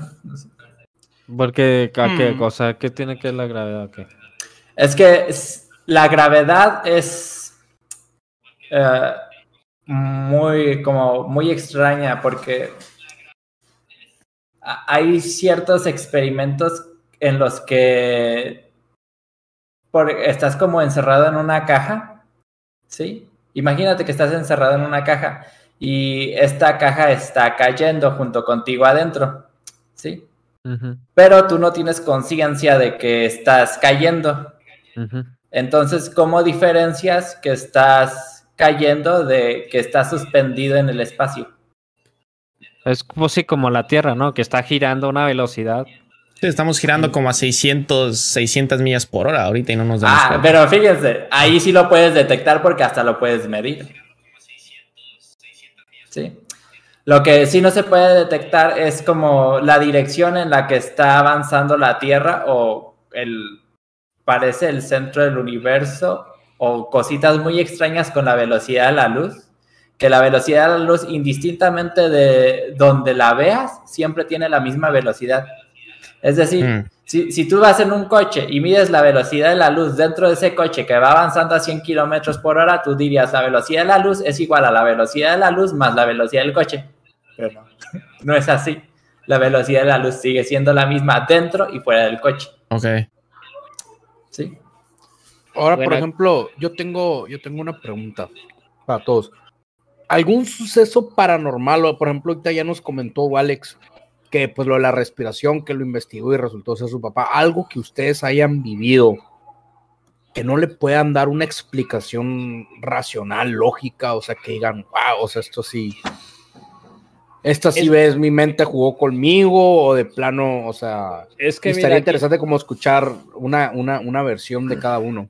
Ahorita voy a dar yo una anécdota, pero antes de tomarla. Una vez tuve una discusión con Igor porque a veces nos sentamos ahí a discutir. Ah, discutimos acerca de que tú como creyente, de que sí te pasó, siempre le vas a hallar mm, una, una excusa para decir que sí creyó. Y el que no cree, el que es incrédulo, siempre va a hallar un motivo por el cual no pasó. Entonces vuelve una plática. Pues sí, ahora sí que cada quien lo que cree. Pero yo siempre creo, bueno, una, ah, una, vez me pasó, y esta sí no, no sé cómo explicarla, porque no me pasó a mí y ni siquiera fue que me diera miedo en el momento. Eh, fue ya después que pasó. Este, justamente mi casa estaba sola le dije a un amigo, espérame aquí en el comedor en lo que voy a, a cambiarme y me fui y me cambié y cuando bajé nos fuimos todos tranquilos y ya medio camino eh, a donde íbamos me dice, oye, ¿por qué, ¿por qué tus hermanas están ahora con un vestido blanco? Y yo de, ¿cómo? Sí, ahí ya los vi que bajaron y pasaron y luego se subieron. Güey, no hay nadie en mi casa. Y fue como que, güey, entramos en un shock porque ni siquiera veníamos de, de, estar platicando algo de miedo o algo de terror que nos influyera para que pasara eso. Y ni siquiera él tenía contexto de que había o no había alguien en mi casa. Y la pregunta fue muy natural, o sea, fue así de... Y ahí sí fue, fue, eh, fue ahora sí que puedo decir que no sé qué tipo de experiencia, si llamarla paranormal, pero sí fue como que no, no sé que haya influido, porque otras experiencias que he tenido es de que vengo de platicar cosas de miedo, así, pero eso fue así en un día cotidiano. Y es así, pues de, güey, qué pedo. no sé, ahí los demás si han tenido algo, una experiencia algo similar. Yo voy a hacer una pregunta. Que te llamen en el medio del campo, que digan tu nombre, eso lo tenemos todos, ¿no? ¿Cómo? Sí, que estás en un campo. Estás en el campo de noche y te llaman que escuches el murmullo, aunque sea que te llaman. Ah, yo he hablado con gente de Colombia, con gente de acá de Argentina, obvio, a mí. Y sí, gente que está en el medio del campo. Y en México también, ¿eh? Gente que está en el medio del campo de noche y que lo llamen, que escuche que lo llaman. De noche, el campo, el puto campo, no hay nada. Eso es una historia que se repite mucho. Al menos acá en América. Del otro lado del charco no lo sé, pero acá en América sí me, me, me, me, animo ahí a generalizar un poquito más. Pero, a mí me interesa Bakes, porque Bakes, eh, él, ha tenido esa experiencia para, yo creo, separar o siempre escuchar el lado, eh, encontrar el lado raciocinio. Ah, ¿Tú, ¿Tú has tenido una experiencia paranormal o algo así? Que tú digas, güey, esto sí. O, creer, sí, sí, sí, casi, casi todas las experiencias con, con mi hermano eran uh, un poco paranormales, pero yo sé qué eran, pues entonces no voy a hablar sobre eso, voy a hablar sobre otro. Oh, pero algo que dijiste cuando nos contaste la primera historia, estaba pensando que quizás nuestras creencias también son parte de la vida que estamos viviendo. Como si no hubiera sentido la necesidad de, ir a investigar el sonido, podrías estar viviendo una vida diferente con otras creencias. como, por ejemplo, tal vez eh, eras alguien a, quien no le gustaban las sorpresas, no tenías iniciativa para investigar o, tenías demasiado miedo o algo así. Ok. pero sí, estaba pensando eso cuando, cuando nos platicaste. este, para mí era, era un sueño. ¿Cuentan los sueños o no? Sí, sí, sí, cuentan, te prometo que sí. sí. Ok. Eh, el sueño es, es, muy corto porque muero casi inmediatamente, pero eh, eh, estoy, estoy en, en, este, en Sonora y um, estoy caminando a, um, a, la escuela, a la primaria, bien desde bien joven y tenía este sueño como por más que un año cada día, cada noche. Um, y luego a veces um, aparece otra vez y sigo siendo niño. Eso es lo interesante. Como mi personaje no está... Um, no ha este, crecido. No ha crecido. Y lo que pasa es que voy a, voy a la escuela, hay una, hay una estatua, no sé cómo se dice en español, gargoyle. Gárgola. Ah, sí. Ah, hay una de esas y entro a la escuela. En vez de ser escuela, es una escalera así como de espiral. y, y, estoy caminando, subiendo y subiendo y subiendo como dos, tres minutos. Em, luego agarro la parte ahí para, para sostenerme y cae. Y luego empiezo a caer. Y caigo y caigo y caigo hasta que antes de que me pego al, piso, ah, me despierto. Ok. Eso siempre, eso, ese sueño te estuvo pasando alrededor de un año. O sea, todavía a veces lo tienes o ya. Sí, a veces lo tengo, pero, pero lo tenía cada noche por, por más que más que un año. Y, y cuando lo tenías en esa temporada que lo tuviste, ¿estabas pasando por una situación de estrés o algo que tú digas? Algo que te pudiera influenciar, ¿no? Ajá. Que, quizás, mm, creo que no, pero quizás estábamos moviendo mucho en diferentes países, diferentes ciudades. Entonces, quizás eso, pero mm, otra cosa no. Ah, ok. Consulto, ¿la historia de Caballo Loco la conocen? El héroe Sioux. Caballo Loco se gana ese nombre por soñar que montaba, cabalgaba un caballo por el cielo, un cielo tormentoso, y rayos tempestuosos eh, pegaban a sus lados, pero no lo alcanzaban nunca. Cuando se despertó, estamos hablando de plena época que el ejército estadounidense empieza a avanzar hacia el oeste, a conquistas de tierras indígenas, pintó a su caballo con unas marcas y empezó a guiar todas las, las cargas contra el ejército estadounidense. Jamás una bala lo alcanzó. Por eso los sueños cuentan, señores. Y ahí es donde se ganó el nombre Caballo Loco, primero por el sueño y cuando vieron el resto de los nativos que el sueño se cumplía, que los rayos que eran el plomo que escupían los rifles, no lo alcanzaban. Estamos hablando de los Sioux que tenían costumbres tales como acercarse a un enemigo y tocarlo con un bastón. Y si ese enemigo tenía un arma de fuego, no importaba. Eh, los sueños cuentan. Los sueños ah, cuentan. Hablando de sueños y esto, o sea, que existe esto. Mira, hacen dos preguntas que creo que están relacionadas. Como siempre, Seacox, que es el rey del chat, aquí en Elocuente. Dicen, les hago una pregunta. ¿Nunca han tenido la sensación de estar en un lugar haciendo cualquier cosa y sienten que ya lo habían hecho? Como un déjà vu, ¿no? y, la, y, la, oh, otra es que la otra pregunta que eso sí sé por qué pasa es que cuando estás durmiendo como que sientes que te caes y te hace su movimiento. E, eso, eso sí tiene una explicación de que tu cuerpo pendejamente piensa que te estás, estás tan relajado que piensa que, te vas a morir y manda un estímulo para que se reactive. Por eso pasa esa sensación de que estás así acostadito y no sé, en un momento tu un pensamiento pasa fugaz de que te vas a caer y eso pasa hasta estando despierto, güey, estando muy relajado, llega momentos que uno se pendejo, sí, es verdad. Y lo del la apnea, la apnea es que se relajan demasiado ciertos músculos en la boca, la mandíbula y, el, en el. Es loquísimo. Si te relajas demasiado y te despertás sin aire, porque te empezás a obstruir tus propias vías respiratorias. El cuerpo humano está pendejo o sea, el simple hecho de que vayas caminando, güey, y que hay un pequeño escalón y tú, tú mismo no te percates de ese pequeño escalón y, das el pisotón y aunque sean unos 5 centímetros, güey, sientes que te vas a dar un putazo eh. muy fuerte, güey. O sea, porque estás súper relajado. como que exageras y sobre Sí, exacto. Sí, sí, eh, también por ahí, por ahí mencionan que la, dice Naru, la congregación para el clero ha reconocido jurídicamente a la Asociación Internacional de Exorcistas. Es porque ellos lo crearon, güey. O sea, la misma iglesia crea el, Exactamente. Crea en, los, en los 1600 crean la guía para exorcismos, güey. Hay dos situaciones en la iglesia. Existen dos situaciones. Como dicen, sí hay una parte económica que busca toda esta publicidad.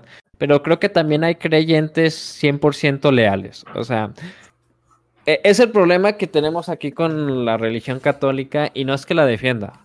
O sea, debemos, entender que es un instituto y en un instituto hay muchas cabezas. Y hay cabezas que son muy, pendejas y hay cabezas que de verdad lo hacen por devoción. Entonces no hay que confundir eh, la religión que es el instituto con la creencia que ellos tienen. Hay una, la, cuestión la, la, institución, la fe y la estructura, tal cual. Pero hay una cuestión muy interesante ahí. Mucha gente hay una cuestión muy interesante ahí con, con, la religión en cuanto a los exorcismos, que ellos mismos se dan como que esa exclusividad de que solamente la iglesia católica, alguien que ellos pongan, puede hacer los exorcismos, güey. Sí, porque al fin y al cabo la Biblia, en la escritura de la Biblia dice que existen ángeles y demonios. O sea, es por eso que ellos se dan esa exclusividad, porque no existe otra fe, o sea, no existe el, el budismo, no, entonces por eso ellos se dan esa exclusividad. En cuanto a la iglesia católica. sí. Exactamente. Igual las posesiones existen en muchas religiones. En otras religiones, sí. no tienen sí. el mismo, el mismo tratamiento. Es la, el catolicismo, como muy bien dicen ustedes, que el que dice, esto es un negocio. Acá tenemos por un lugar donde el exorcista, la película, le dio, le dio auge al, al catolicismo. No fue una película tonta, que nada que ver, que no tuviera nada, ninguna influencia. Que, no, le dio, le dio una, una. Y hubo otras. Ahora me acuerdo de la película Stigmas, que fue más para acá. No sé qué año, 2000 algo. Estigmas, son películas que, que reavivan mucho el catolicismo. eh, bueno, sin ir más lejos, dar un ejemplo de a qué punto. Mi nombre, esto no lo digo habitualmente, mi nombre es Damián y mi mamá me puso ese nombre porque leyó eh, la profecía. Evidentemente el libro no lo entendió esa mujer, porque leyó la profecía y le dio mucha pena Demian. Entendemos que Demian es el hijo del diablo, ¿no? Las- eh, no es un spoiler. Eso explica es muchas cosas de. Angan. cosas Exacta, de- también, claramente. Y me puso de nombre Demian esta mujer. Porque le daba pena al niño. El niño es el hijo del diablo y hay que matarlo en la historia, básicamente, porque es el anticristo. Eh, con lo cual, y me puso Damián, que es obviamente, igual en todos los idiomas tengo entendido que más o menos sugiere lo mismo el nombre. Pero no importa cómo se pronuncie, en ruso también tiene su, su simbolismo. En ruso creo que sin ir más, le- más lejos, creo que tiene una aseveración, una, se arrima más a demonio. Eh, por eso yo vivo ofreciéndoles alcohol y cigarrillos. Bueno, cada uno tiene su función en la vida, chicos. A mí me tocó eso. ¿Qué le vamos a hacer?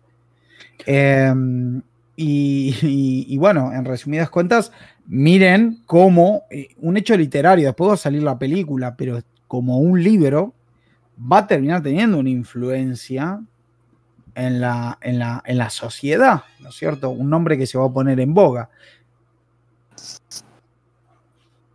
Sí, aparte que, que el director del exorcismo era súper católico, este William Friedkin.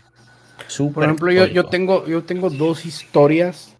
A ver, échalas. Bueno, tengo tres historias que si me dan chance se las cuento y no tienen explicación. Estas sí no tienen explicación. Para mí. Eh, la primera fue que una vez fuimos a un panteón.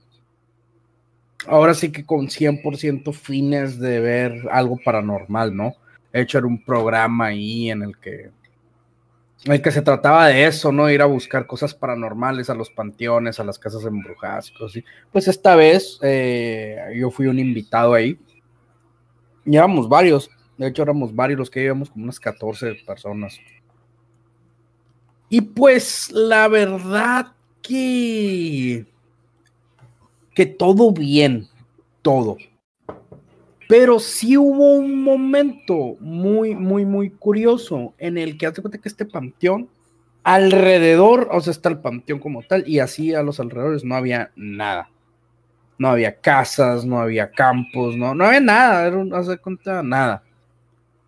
El edificio más cercano se veía ya lejos, lejos, o sea, hablando de kilómetros.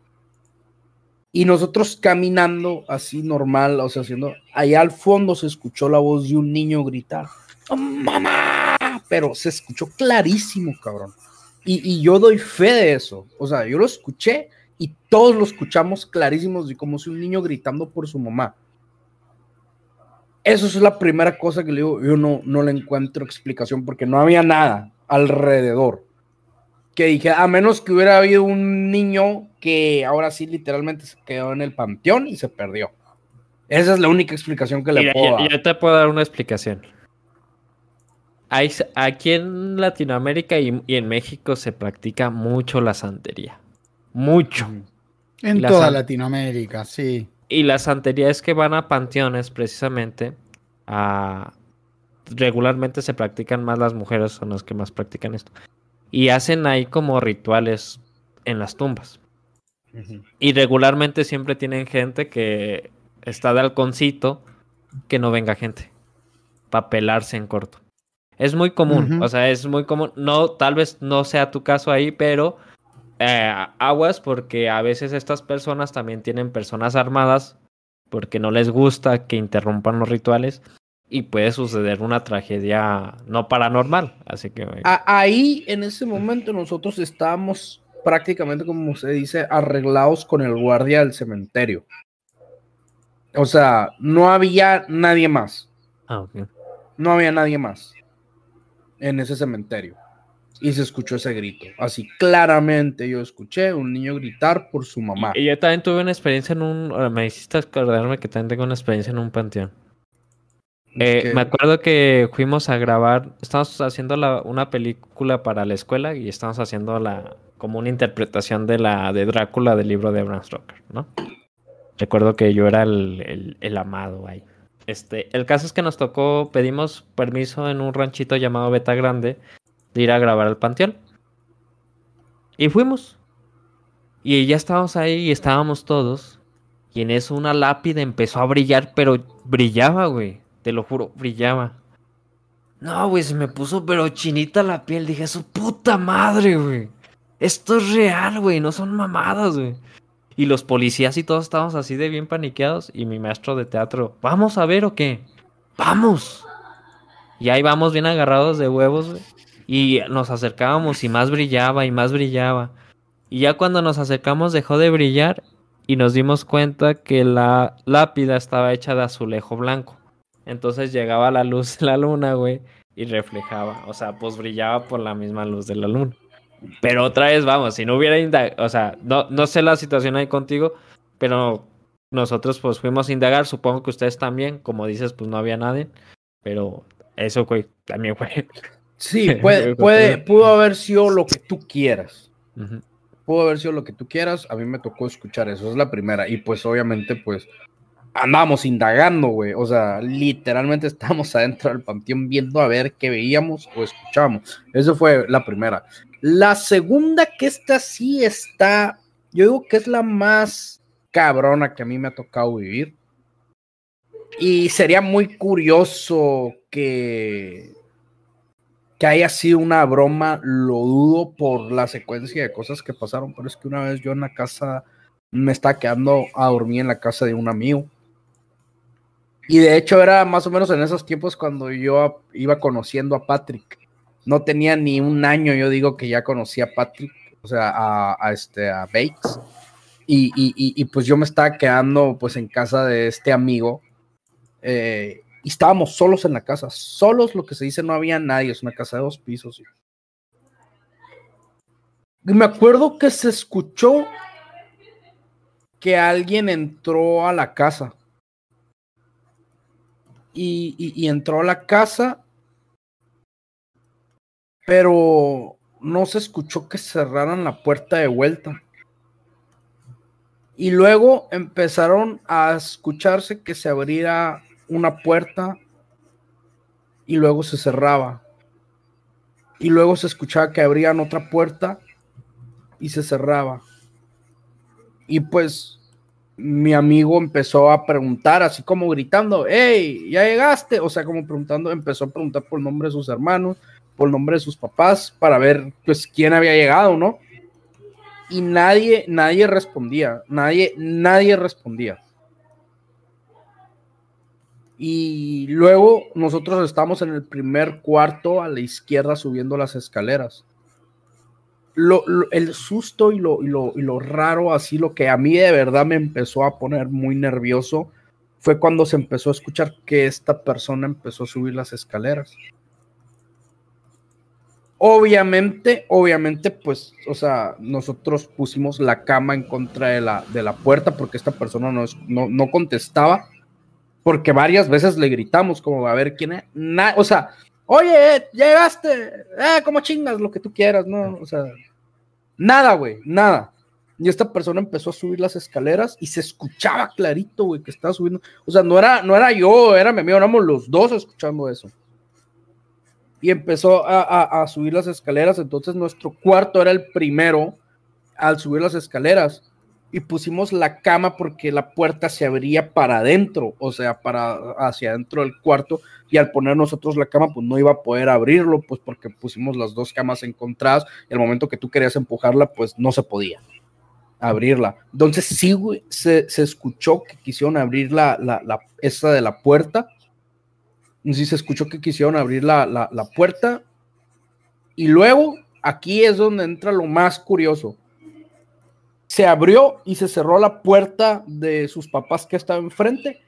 Casi automáticamente en ese instante, sin escuchar pasos, se empezó a escuchar que abrían y cerradas las otras puertas que estaban a metros de distancia, güey y pum, paz, pum, pum, pum, paz, pum, pum, pum, y se empezó a escuchar varias puertas abrirse y cerrarse a la vez y nos quedamos, wow, o sea, ni siquiera los pasos se escucharon de que fueron caminando, o sea, y fue así, cabrón, rapidísimo, o sea, no daba tiempo de que se abría una puerta y a 6, 7 metros se cerraba otra puerta y pum, pum, pum, y no, hombre, güey, esa fue la segunda que me pasó que no hubo explicación. Se paró todo eso se paró todo eso así, todo, todo, todo. Le hablamos al papá de nuestro amigo, llegó, pero haz de cuenta que cuando nosotros le hablamos, nunca escuchamos que esa persona bajara las escaleras ni se haya ido. O sea, pum, cesaron los ruidos. Cesaron, cesaron así. En eso llega su papá y, toca la puerta y, y, ¿quién? No, pues yo, cabrón, ábreme. Y ya pues era el papá de mi amigo y, no había, o sea, la puerta estaba cerrada con candado, la de la entrada principal. O sea, estaba una reja enfrente que no había manera de poder llegar a la entrada principal si no era abriendo esa reja. Y nunca escuchamos que esta persona se fuera. Nunca escuchamos que bajara las escaleras, nada. O sea, ese rollo de que se empezaron a cerrar, abría a cerrar puertas todas simultáneamente, güey que estaban a una cierta distancia y eso es algo que sí lo viví, cabrón, y, tampoco tiene explicación. La única explicación que le doy es que se habían puesto de acuerdo sus dos hermanos o tres y dice, vamos a todos al mismo tiempo, o sea, pero, o sea, una vez que nos vieron todos aterrorizados, se iban a reír, güey, o sea, ya, ya, ya, o sea, fue haber llevado demasiado al extremo la broma al que hayan hecho todo lo que hicieron y nunca nos hayan dicho, ah, fuimos nosotros, ¿verdad? O sea, no pasó, güey. O sea. Y ahorita en el chat, eh, güey, somos nosotros. sí, güey, somos nosotros. Y, entonces, e, esa es la, la, segunda. Y la tercera es que antes en mi casa era bien común y yo ya sabía casi siempre que me quedaba solo, escuchaba una voz que me decía, hey, y estaba sola la casa, güey. Y la escuché varias veces, te estoy hablando de más de 10 veces escuché esa voz decir, hey. Y una vez me acuerdo que era fin de semana, yo ya tenía como 14 años, yo estaba cansado, güey. O sea, ahí es donde yo te creo de esas personas que dicen, ah, aquí en la noche pasa una niña jugando, y lo dicen con una naturalidad, ¿no, güey? Lo dicen con una naturalidad de que, no, hombre, si yo viera esa niña jugando, salgo corriendo y la chingada. Pero, o sea, la primera vez yo escuchaba ese, hey, y no, hombre, salía juido, cabrón, a donde estuvieran mis papás o mi hermana o me encerraba. La segunda vez también, la tercera vez, la cuarta, la quinta, la sexta vez, güey, séptima, por ahí ya. Y, mejor dicho, la última vez, yo ya estaba cansado, güey, de escuchar eso, porque siempre pasaba cuando yo estaba solo o sea, no estaban mis papás, no estaba mi hermana, era cuando estaba solo y yo tenía una certeza que eso iba a escucharse. Era de a fuerzas. Y, me acuerdo que hubo una noche en la que mis papás estaban en una fiesta, casos que estaba solo, como de costumbre, y que escuchaba yo estas voces, y eran como las 12, una de la mañana, y yo estaba en la computadora, que la computadora estaba en la sala, y se escucha, hey, lo mandé a la chingada, güey, yo seguí en la computadora, no me vas a ganar, o sea, me quedé en la computadora. Y se volvió a escuchar, hey, dije, no te voy a hacer caso, o sea, yo en mi mente, o sea, en mi mente no te voy a hacer caso. Pero una tercera vez que me habló, que fue, hey, me hizo fuertísimo, cabrón. Y yo estaba solo. Y fue cuando me paré, güey, empecé a gritar como desquiciado en la casa de que, bueno, pues, ¿quién eres? ¿Y qué quieres de mí? O sea, manifiesta, o sea, ya loquísimo, o sea, harto, cabrón, ya más de miedo, enojado, güey, enojado, molesto, frustrado, cansado, harto de no poder, o sea, tener paz. Imagínate que eh, te dicen, no sé, tus papás, no, pues ahorita venimos y tú chinga tu Vale, ve. Vale, ves. Es el poder de la gallina demonio, mano. Entonces, güey, era así como que no mames. Y esa tercera vez, en esa misma noche que me habló, yo sí me paré muy enojado, pero enojado, cabrón. O sea, ya no con miedo. Yo sí quería que si existía un diablo o un duende, un lo que tú quieras se me manifieste. Sí, te voy a matar, mátame, cabrón, ya, pero no me estés chingando la vida, güey me paré gritando del coraje, como, ¿dónde estás? Y bajé corriendo las escaleras y, enojadísimo, güey. No volvió a sucederme nunca más. Años después, este, me enteré que a mi hermana también le pasaba lo mismo cuando se quedaba sola y a mi mamá también le pasaba lo mismo cuando se quedaba sola. Y, y, o sea, al menos a, mí ya no me pasó, a mí ya no me pasó después de que yo me paré muy molesto gritándole a eso que sea que haya sido y no me volvió a pasar. Jamás. Imagínate que es un morrillo que anda ahí de castroso, güey. No, hombre, loco. ya que le grité, güey, me hubiera dado menos miedo que algo me gritó el equipo, güey. no, hombre, te lo juro que a mí me hubiera dado menos miedo que se me hubiera parecido algo. Yo soy. Cabrón, siéntate ahí, te preparo un café, una cerveza, ¿qué ocupa? Estás chingando, güey. O sea, o sea, te esperas al fin de semana que me puedo amanecer en la computadora y jugando y, me pegas un pinche miedo que a las 12 de la noche ya no quiero estar aquí, güey, porque me siento observadísimo, güey. Me siento acá bien un gacho y me acuerdo y me da, ¿sabe qué, güey? No me volvió a suceder, güey. Después de esa vez que yo me paré gritándole a lo que sea que haya sido, nunca en la vida más me volvió a pasar. Pero era, era raro porque nada más pasaba cuando yo estaba solo, güey en la, en, la, en la, casa, o sea, que yo tenía certeza y iba y buscaba a ver si estaban los carros y buscaba en la casa a ver si estaban, no había nadie, güey. Y era cuando pasaba y casualmente también le pasaba a mi hermana y le pasaba a, a, mi mamá. A mi papá nunca le pasó. A mi papá nunca le pasó eso. Eh, Capaz sería tu papá, güey, escondido. sí, sí, o sea, pensé lo que, lo que se te ocurra, lo pensé, güey.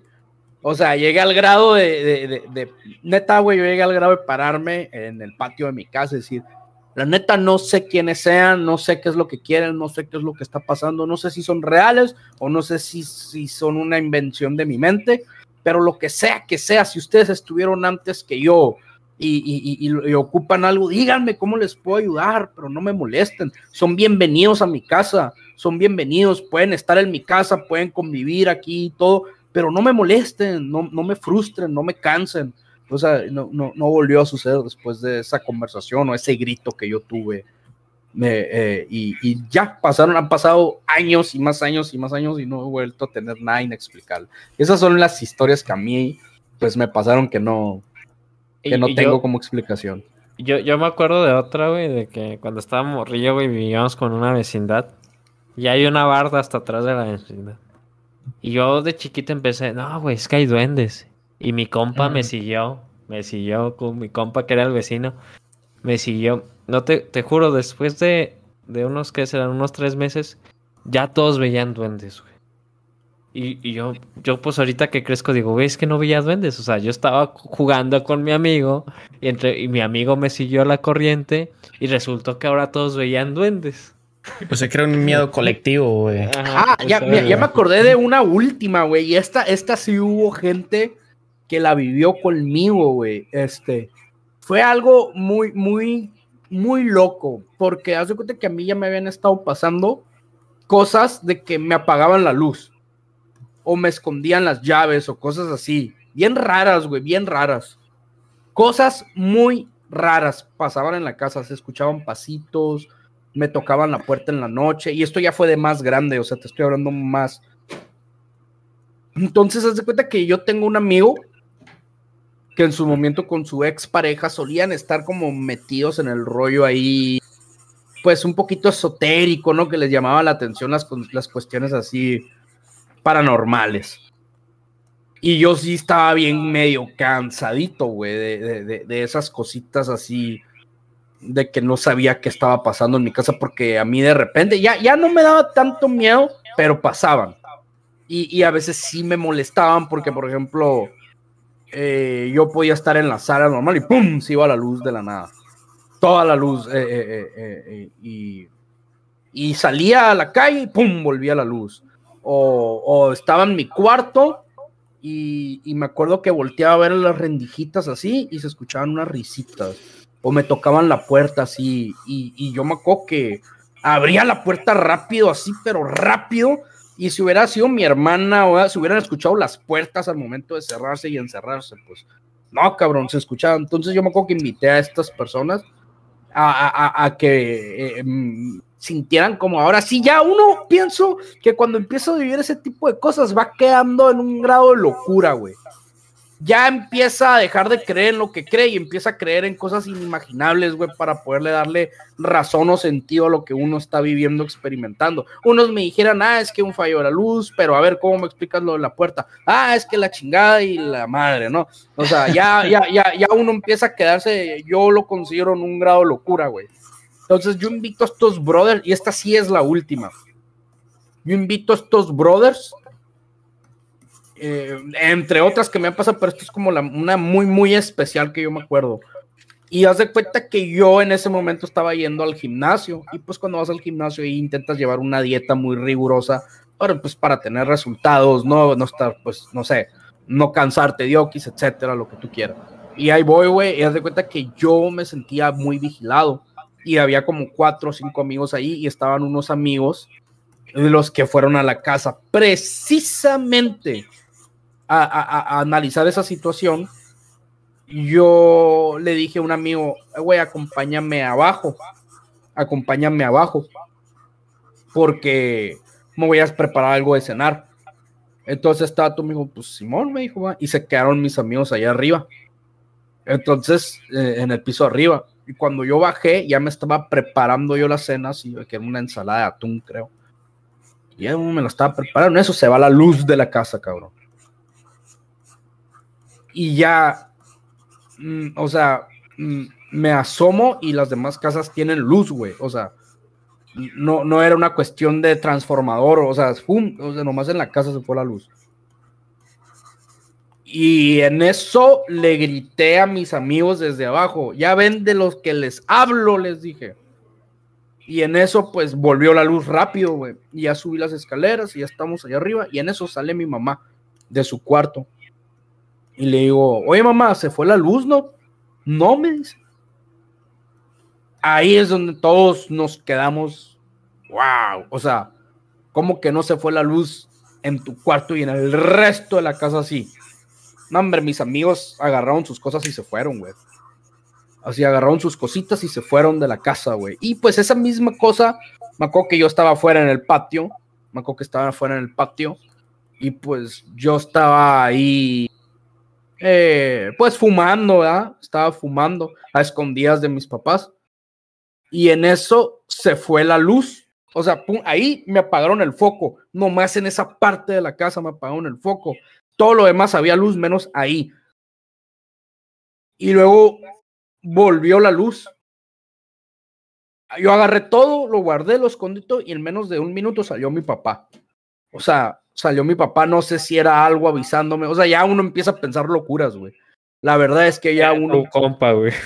Ya empieza a pensar locuras, cabrón. De que, o sea, y yo volteé a ver el switch de la luz y estaba en, prendido, güey.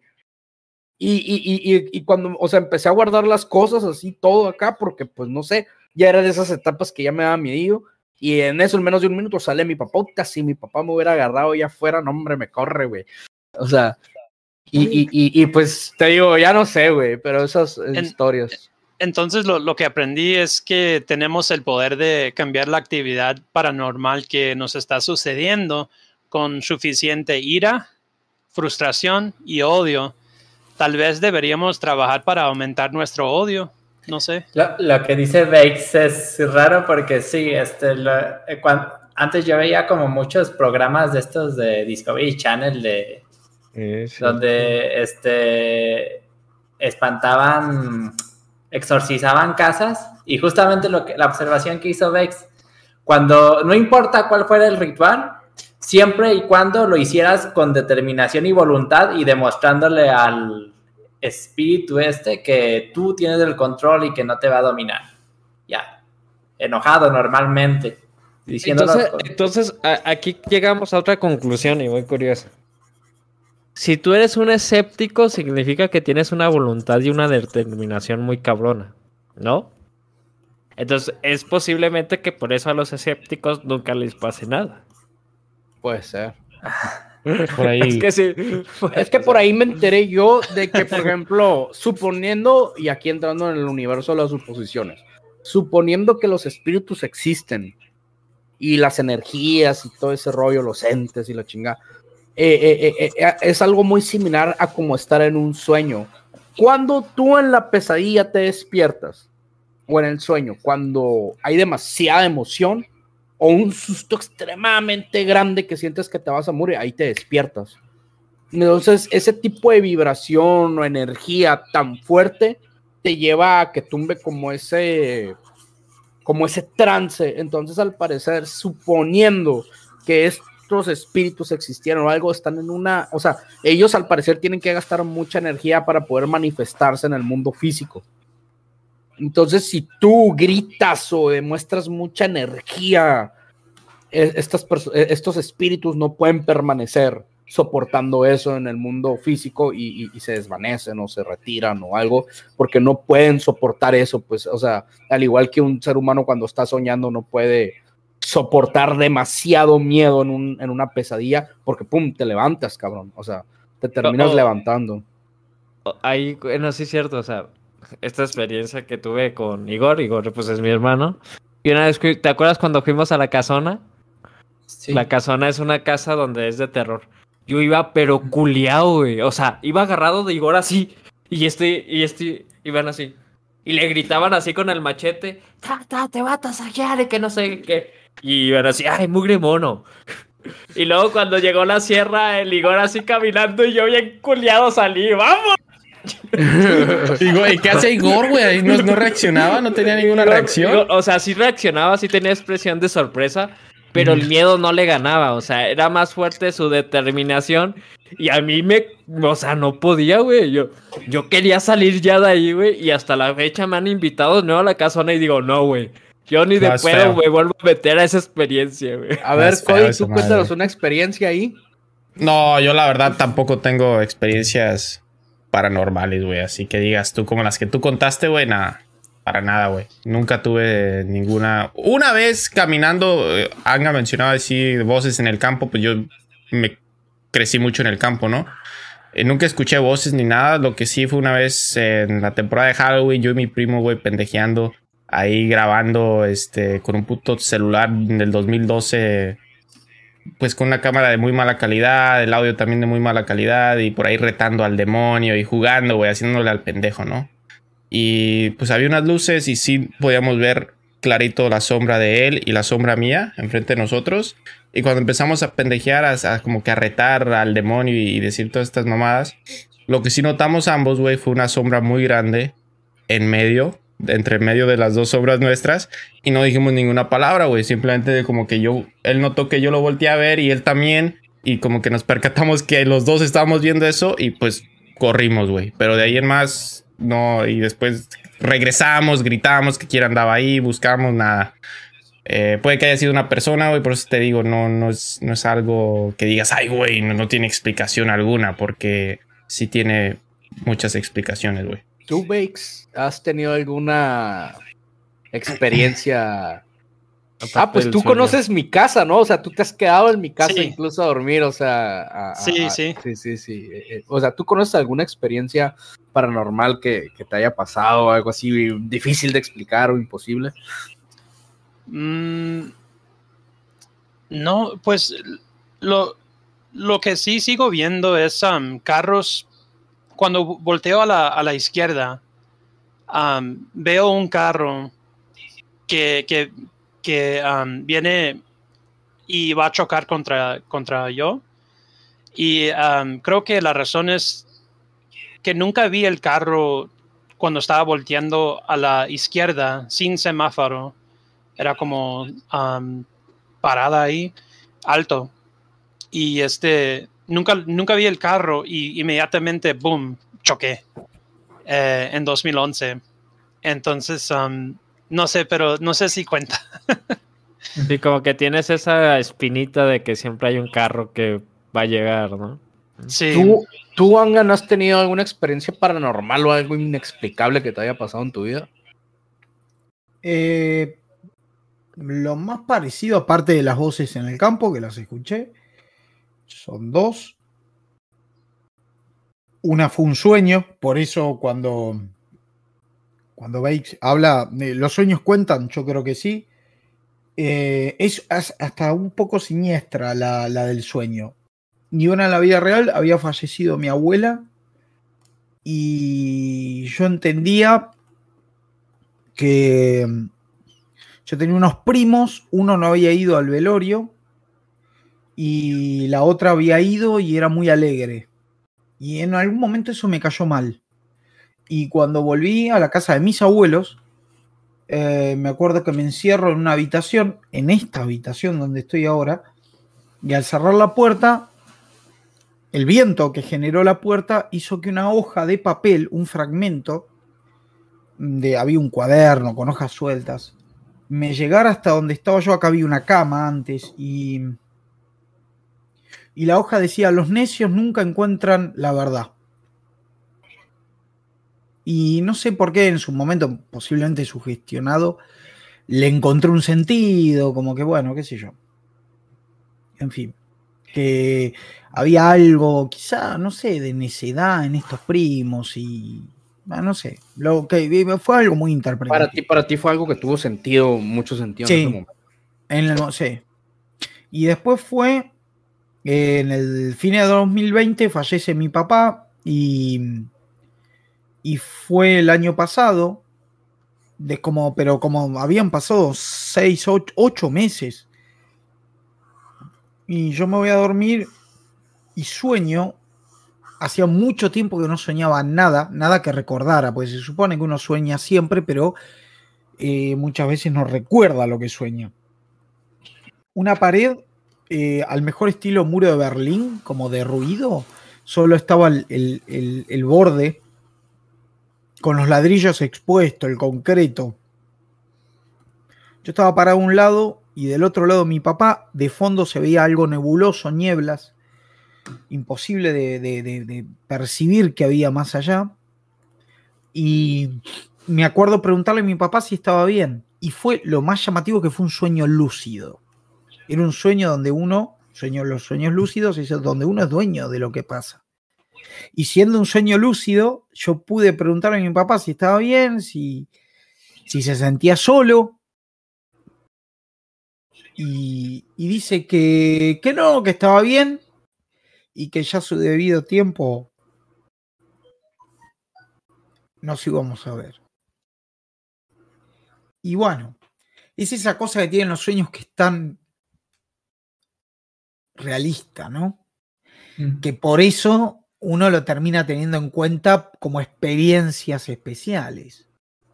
No sé si sobrenaturales, pero eh, fue muy realista. Y más siendo un sueño lúcido, porque eso yo no lo... Con, va, yo creo no haberlo controlado.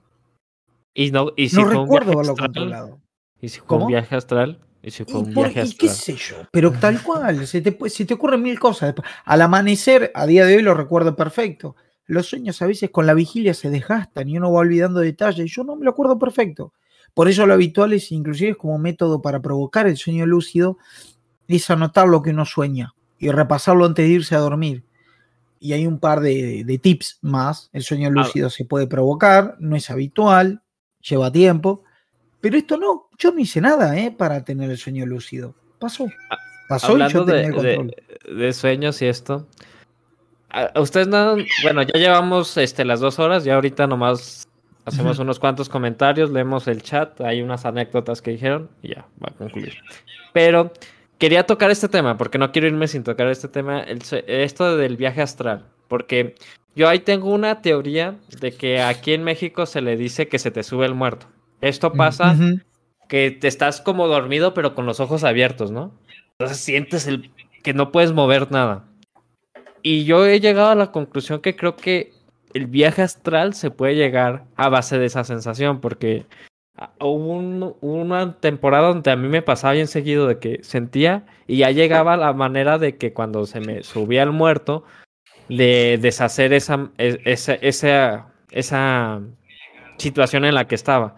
Siempre me concentraba en mover un músculo de mi cuerpo pequeño, por decir un dedo, y una vez que lograba moverlo, como que se desbloqueaba todo y podía moverme de nuevo. Es la manera que yo, porque me pasaba así, no había noche que no me pasara, y una vez que me libraba de eso, otra vez me acostaba y me volvía a pasar. Entonces un día dije que escuché esto de los viajes astrales y todo, dije, ¿y si, ¿y si lo dejo? O sea, que fluya. Y ya llegó un momento que me pasó y ya no me volvió a pasar después de esa experiencia. Hasta la fecha no recuerdo que me haya vuelto a pasar. Y dije. La parálisis del sueño, igual ah, lo, escucho muy vinculado a la parálisis del eh, sueño. Es eso, es la parálisis del sueño, precisamente. Y dije, chingue su madre, voy a dejar que fluya, güey. Y empecé a escuchar un zumbido así. Pero cabrón, güey. Y ya lleva un minuto y no aguanté. Y dije, no, su puta madre me va a levantar, no aguanto. Y ya me levanté y ya no me ha vuelto a pasar. Pero me quedé con esa espinita de qué hubiera pasado si lo hubiera dejado más tiempo. O sea, claro. que, que, esa parálisis me hubiera tocado más tiempo. Que si hubiera tenido un viaje astral, me hubiera salido de mi cuerpo y hubiera visto mi cuerpo y no sé. Es una teoría muy loca, pero ahí la tengo. No, no está tan loca. ¿eh? Si vos pensás en los ayahuasqueros o los que toman, este, los que consumen peyote en viajes yamánicos, mm, hacen algo parecido. Está bien, después se generan también otros efectos, pero no es algo tan... Es decir, han habido culturas que lo han practicado a propósito. Se lo han generado a través de, de, bueno, de plantas, ¿no? De toxinas, para ser más preciso. Em, no sé, yo los que conozco que hayan hecho la experiencia con la ayahuasca cuentan algo muy parecido al viaje astral. Sí, sí, Sacando los que, los que, se convierten en, jaguar, ¿no? Pero bueno, eso pasa cada tanto. Que la ayahuasca te dice lo que. No te dice lo que quieres saber, te dice lo que es, ¿no? como que es un regaño. Sí, he escuchado bastante Es como un regaño, sí. Sí, sí. Te puedes mal viajar también. Ah, por supuesto, eh, pero hay toda una cuestión, con la ayahuasca uno no la toma solo en casa. Sí, hay, tampoco. hay llamanes que guían. Tiene que haber guías, sí, hay todo un trabajo. No, no es así nomás, no es así nomás. Hay todo un trabajo, hay un chamán que te guía, que te asiste, hay una preparación previa en cuanto a, comida, bebida. Bueno, puedes ingerir cualquier cosa antes de practicarlo. El ayahuasquero es sumamente Claro. Eh, sigue todo un protocolo de uso, no es así nomás. No es una droga recreativa, es espiritual, es entre religiosa y cultural. Bueno, sí, religiosa, o sea, cultural también. Este, sí, sí, sí. Y se le trata este con muchísimo respeto. Vamos para ya casi dos horas y media. ¿Les parece si terminamos? Leemos un poquito el chat algunas anécdotas. Dice por ahí Sicox Kipo, mi papá tiene un apartamento que alquilaba hasta que un adolescente se suicidó lanzándose por la ventana y a los años fuimos a, a vivir para allá. Y muchas veces en la noche estaba solo y se escuchaba la puerta de la cocina y se encendían las luces y hasta la licuadora se encendía. Tenía que pararme y apagar todo, siempre prendía algo, hasta la tele, y yo era el único que estaba. Dice por ahí Sicox. Y Kun nos dice, yo tengo una experiencia que me pasó a mí y otra con un amigo que estudiaban en un seminario. Él se preparaba para ser padre y le tocó vivir una vez un exorcismo, pero no es como yo lo pensaba, dice por ahí. Kun Kun también. Bueno, a pues ver, Igor no dijo nada de una anécdota, a ver. Porque no tengo, No, sí tengo de hecho anécdotas, pero todas terminan este en que realmente eran cosas con explicación. Igor es como Scooby-Doo, güey. Él revela todo. Es que yo, yo tengo, yo tengo sí muchas, o sea, no tienes ni idea, tengo unos deseos tremendos de ver algo paranormal. O sea, tengo muchos deseos. Entonces, mi mismo deseo hace que indague, como dijo Walex, y siempre descubro que pues no son cosas paranormales. Una vez se me subió, la, la, primera vez que se me subió el muerto, yo siempre platico, cuando se me subió el muerto, yo lo platico emocionado porque es, es una, fue una experiencia nueva para mí. Yo estaba en lugar, o sea, en el momento sí estaba aterrado, pero luego me empezó a dar risa porque dije, ¿What the fuck? ¿Qué es esto que está pasando?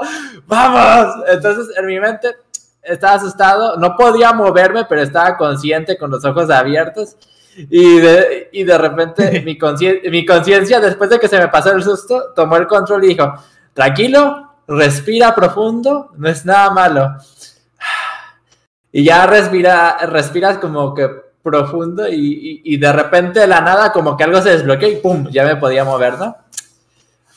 Otra cosa que me pasó es que cuando estaba allá en, el pueblito de mi papá, este, de noche, a lo lejos vi un señor este, con un sombrero blanco. Y todo el mundo se fue para atrás, este, los que están ahí. Y en ese momento, este, el miedo también me ganó, me, me, me, hizo dar un paso hacia atrás, pero me dije a mí mismo, mí mismo, esto lo quieres ver, ¿a dónde vas? No corras. Y me arrimé a esa cosa poco a poco, este, con el corazón como agarrado con unas pinzas, este, y poco a poco, y cuando llegué, pues me decepcioné, era un mugre costal que habían dejado. Ah. Este, otra cosa, y aquí es donde siempre platico que esa película rompió como que mi cap de miedo, porque ya después de esa película, eso fue un antes y un después en películas de terror para mí. Tal vez no sea la más aterradora, pero para mí no Sí, el cuarto contacto, es una película de alienígenas. O sea, mejor, súper, súper sugestionado. O sea, la película. Aquí quiero hacer un paréntesis. Iván nunca pide dormir con alguien y esa vez dormimos todos juntos. E, e, esa película me dejó súper sugestionado. O sea, la película no da miedo, pero a mí me sugestionó tanto, pero tanto, que esa vez que dormí, este, yo sentí, este, estaba dormido, eh, bueno, no estaba dormido, estaba dormitando, estaba consciente con los ojos cerrados, pero tenía tanto terror, mono, pero tanto terror que estaba sudando frío y luego encima de mi cama, encima de mí, sentía pasos, como si un perro negro, eh, no sé por qué digo negro, es lo primero que me viene, un perro negro estuviera encima de la cama y como si lo tuviera aquí el hocico así, ah, y sentía la, sentía la presión en las, en, la cama, en el colchón, encima de mí, de las cuatro patas. De ratito dejé de sentir eso y, no quería que el miedo me ganara y abrí los ojos, mono, y en la esquina, en la esquina vi una mancha negra y que tenía como varias extremidades que se estaban moviendo así siempre. Yo no se la adjudico a nada paranormal, pero estoy emocionado porque dije, ¡ay, estoy teniendo mi primera alucinación! ¡Qué diantres! Tenía tanto miedo que se apoderó de Sí, o sea, tenía, estaba tan sugestionado que el, yo lo adjudico, que el miedo me hizo tener alucinaciones este, visuales y táctiles. Ah, ah, les recomiendo mucho esa peli de cuarto contacto. También hay un, toman como un tema de la posesión, pero en este caso es la posesión de un alienígena. ¡Ay, no! Ah, el spoiler. Es la, esa es la que donde está un búho, ¿no? Donde todos están, supuestamente ven un búho en la noche. Sí, sí, sí. Muy buena. Sí, está muy buena, entonces se la recomiendo porque es otro, otro... otro camino de la posesión. Mm. Claro. Bueno, pues vamos a agradecerles en el chat a Teodoro, a IR, ¿qué onditas? Edson Soto Castro, Nipona Naru también como cada semana y también a Daniela Martínez como cada semana aquí acompañándonos, al Seacox, el rey del chat. Eh, también por está, estaba por ahí Leonardo Villa, el Scarns, un saludo para el Scarns. Y un saludo, creo que son todos para Valentina, para Kunkun y un saludo para Suceder, que es quien nos ayuda a editar los TikToks también. Ídolo. Que ya, nos, ya me confirmó. ya me confirmó que pongamos fecha y hace un episodio con nosotros. Ya estuve por ahí hablando con él. Uh, y bueno. Suceder es nuestro editor, ¿eh? sí, es nuestro editor. Así que bueno, eh, vamos con redes. Angan, ¿dónde te pueden encontrar, ídolo? La voz de Angan en YouTube, en este Instagram y en TikTok. También en Evox, por si alguno escucha y no mira. Y Angan Rebel en Twitch. Eh, estoy subiendo más o menos un programa semanal a YouTube. Eh, diariamente voy a volver a subir ahora esta semana en TikTok y mm, de martes a domingo estoy transmitiendo en Twitch.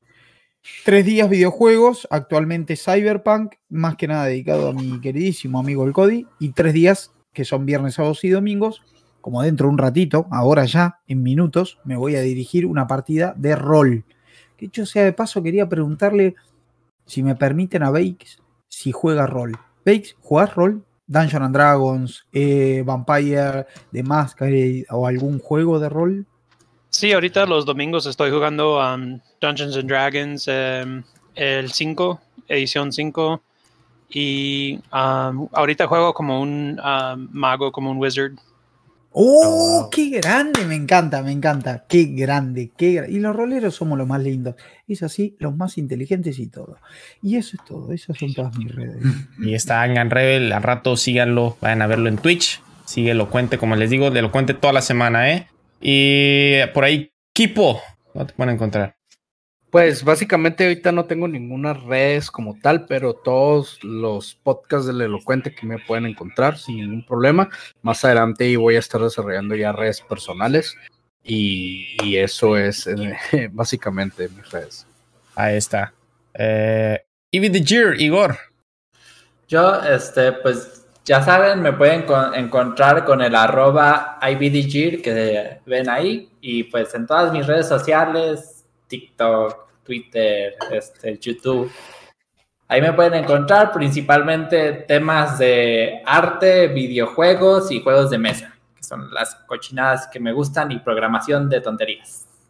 Ahí está IBD Y pues nada, también agradecerle a Bakes. Bakes, muchas gracias por la oportunidad, por venir aquí a contarnos tu historia y esperamos que te la hayas pasado muy bien. Y, y nada, de verdad, muchas gracias, Bakes. Sí, gracias, me gustó mucho y aprendí mucho. De hecho, aprendí que si, si, gritas no eres un buen ah, objetivo para los espíritus. Entonces voy a empezar a, gritar más y creo que es como cuando los ah, secuestradores ah, probablemente me evitan porque soy demasiado grande y, redondo, pues es importante eh, ciertas cosas. Ahí está el buen Muchas gracias, ídolo. Y a mí me encuentran como Cody Bay en todos lados. Ahora sí estamos haciendo streams martes y jueves, ahí en Twitch también. Y pues nada, síganos en Elocuente el podcast. Todas las redes están abajo de todos. Y Walex, papá, despídenos. Pues eh, para empezar, pues ya saben, me encuentran como Walex Mimón, todo pegado tanto en Twitter como en YouTube, y bajo Mimón. En Twitch ya regresé a hacer streams, estoy haciendo puro charlando, pero próximamente ahí traemos RP, un roleplay con Redemption ahí, Cody y yo. Yo y Cody, perdón. Y por último, pues las tres preguntitas, ¿verdad? La pregunta obligatoria es la del podcast. ¿Tú qué crees que sea una condición mental o sea una posesión demoníaca? La segunda es, ¿has tenido una experiencia paranormal? Y si la has tenido, cuéntanosla. Y por último, este, ¿cuál es el exorcista más cabrón que al cual hayas escuchado o referencia que tengas por ahí? Yo, yo quisiera agregar una última, una cuarta pregunta. ¿Dónde prefieres dormir? ¿En una iglesia o en un cementerio? Ah, sí, la hizo así, es verdad. me gusta, me gusta, Diero. La, hizo así. todas las preguntas. Escríbanlas en los comentarios, chicos. Para la próxima los leemos. O sea, aún nadie ha respondido las preguntas, pero respóndanlas, respóndanlas. Cuídense.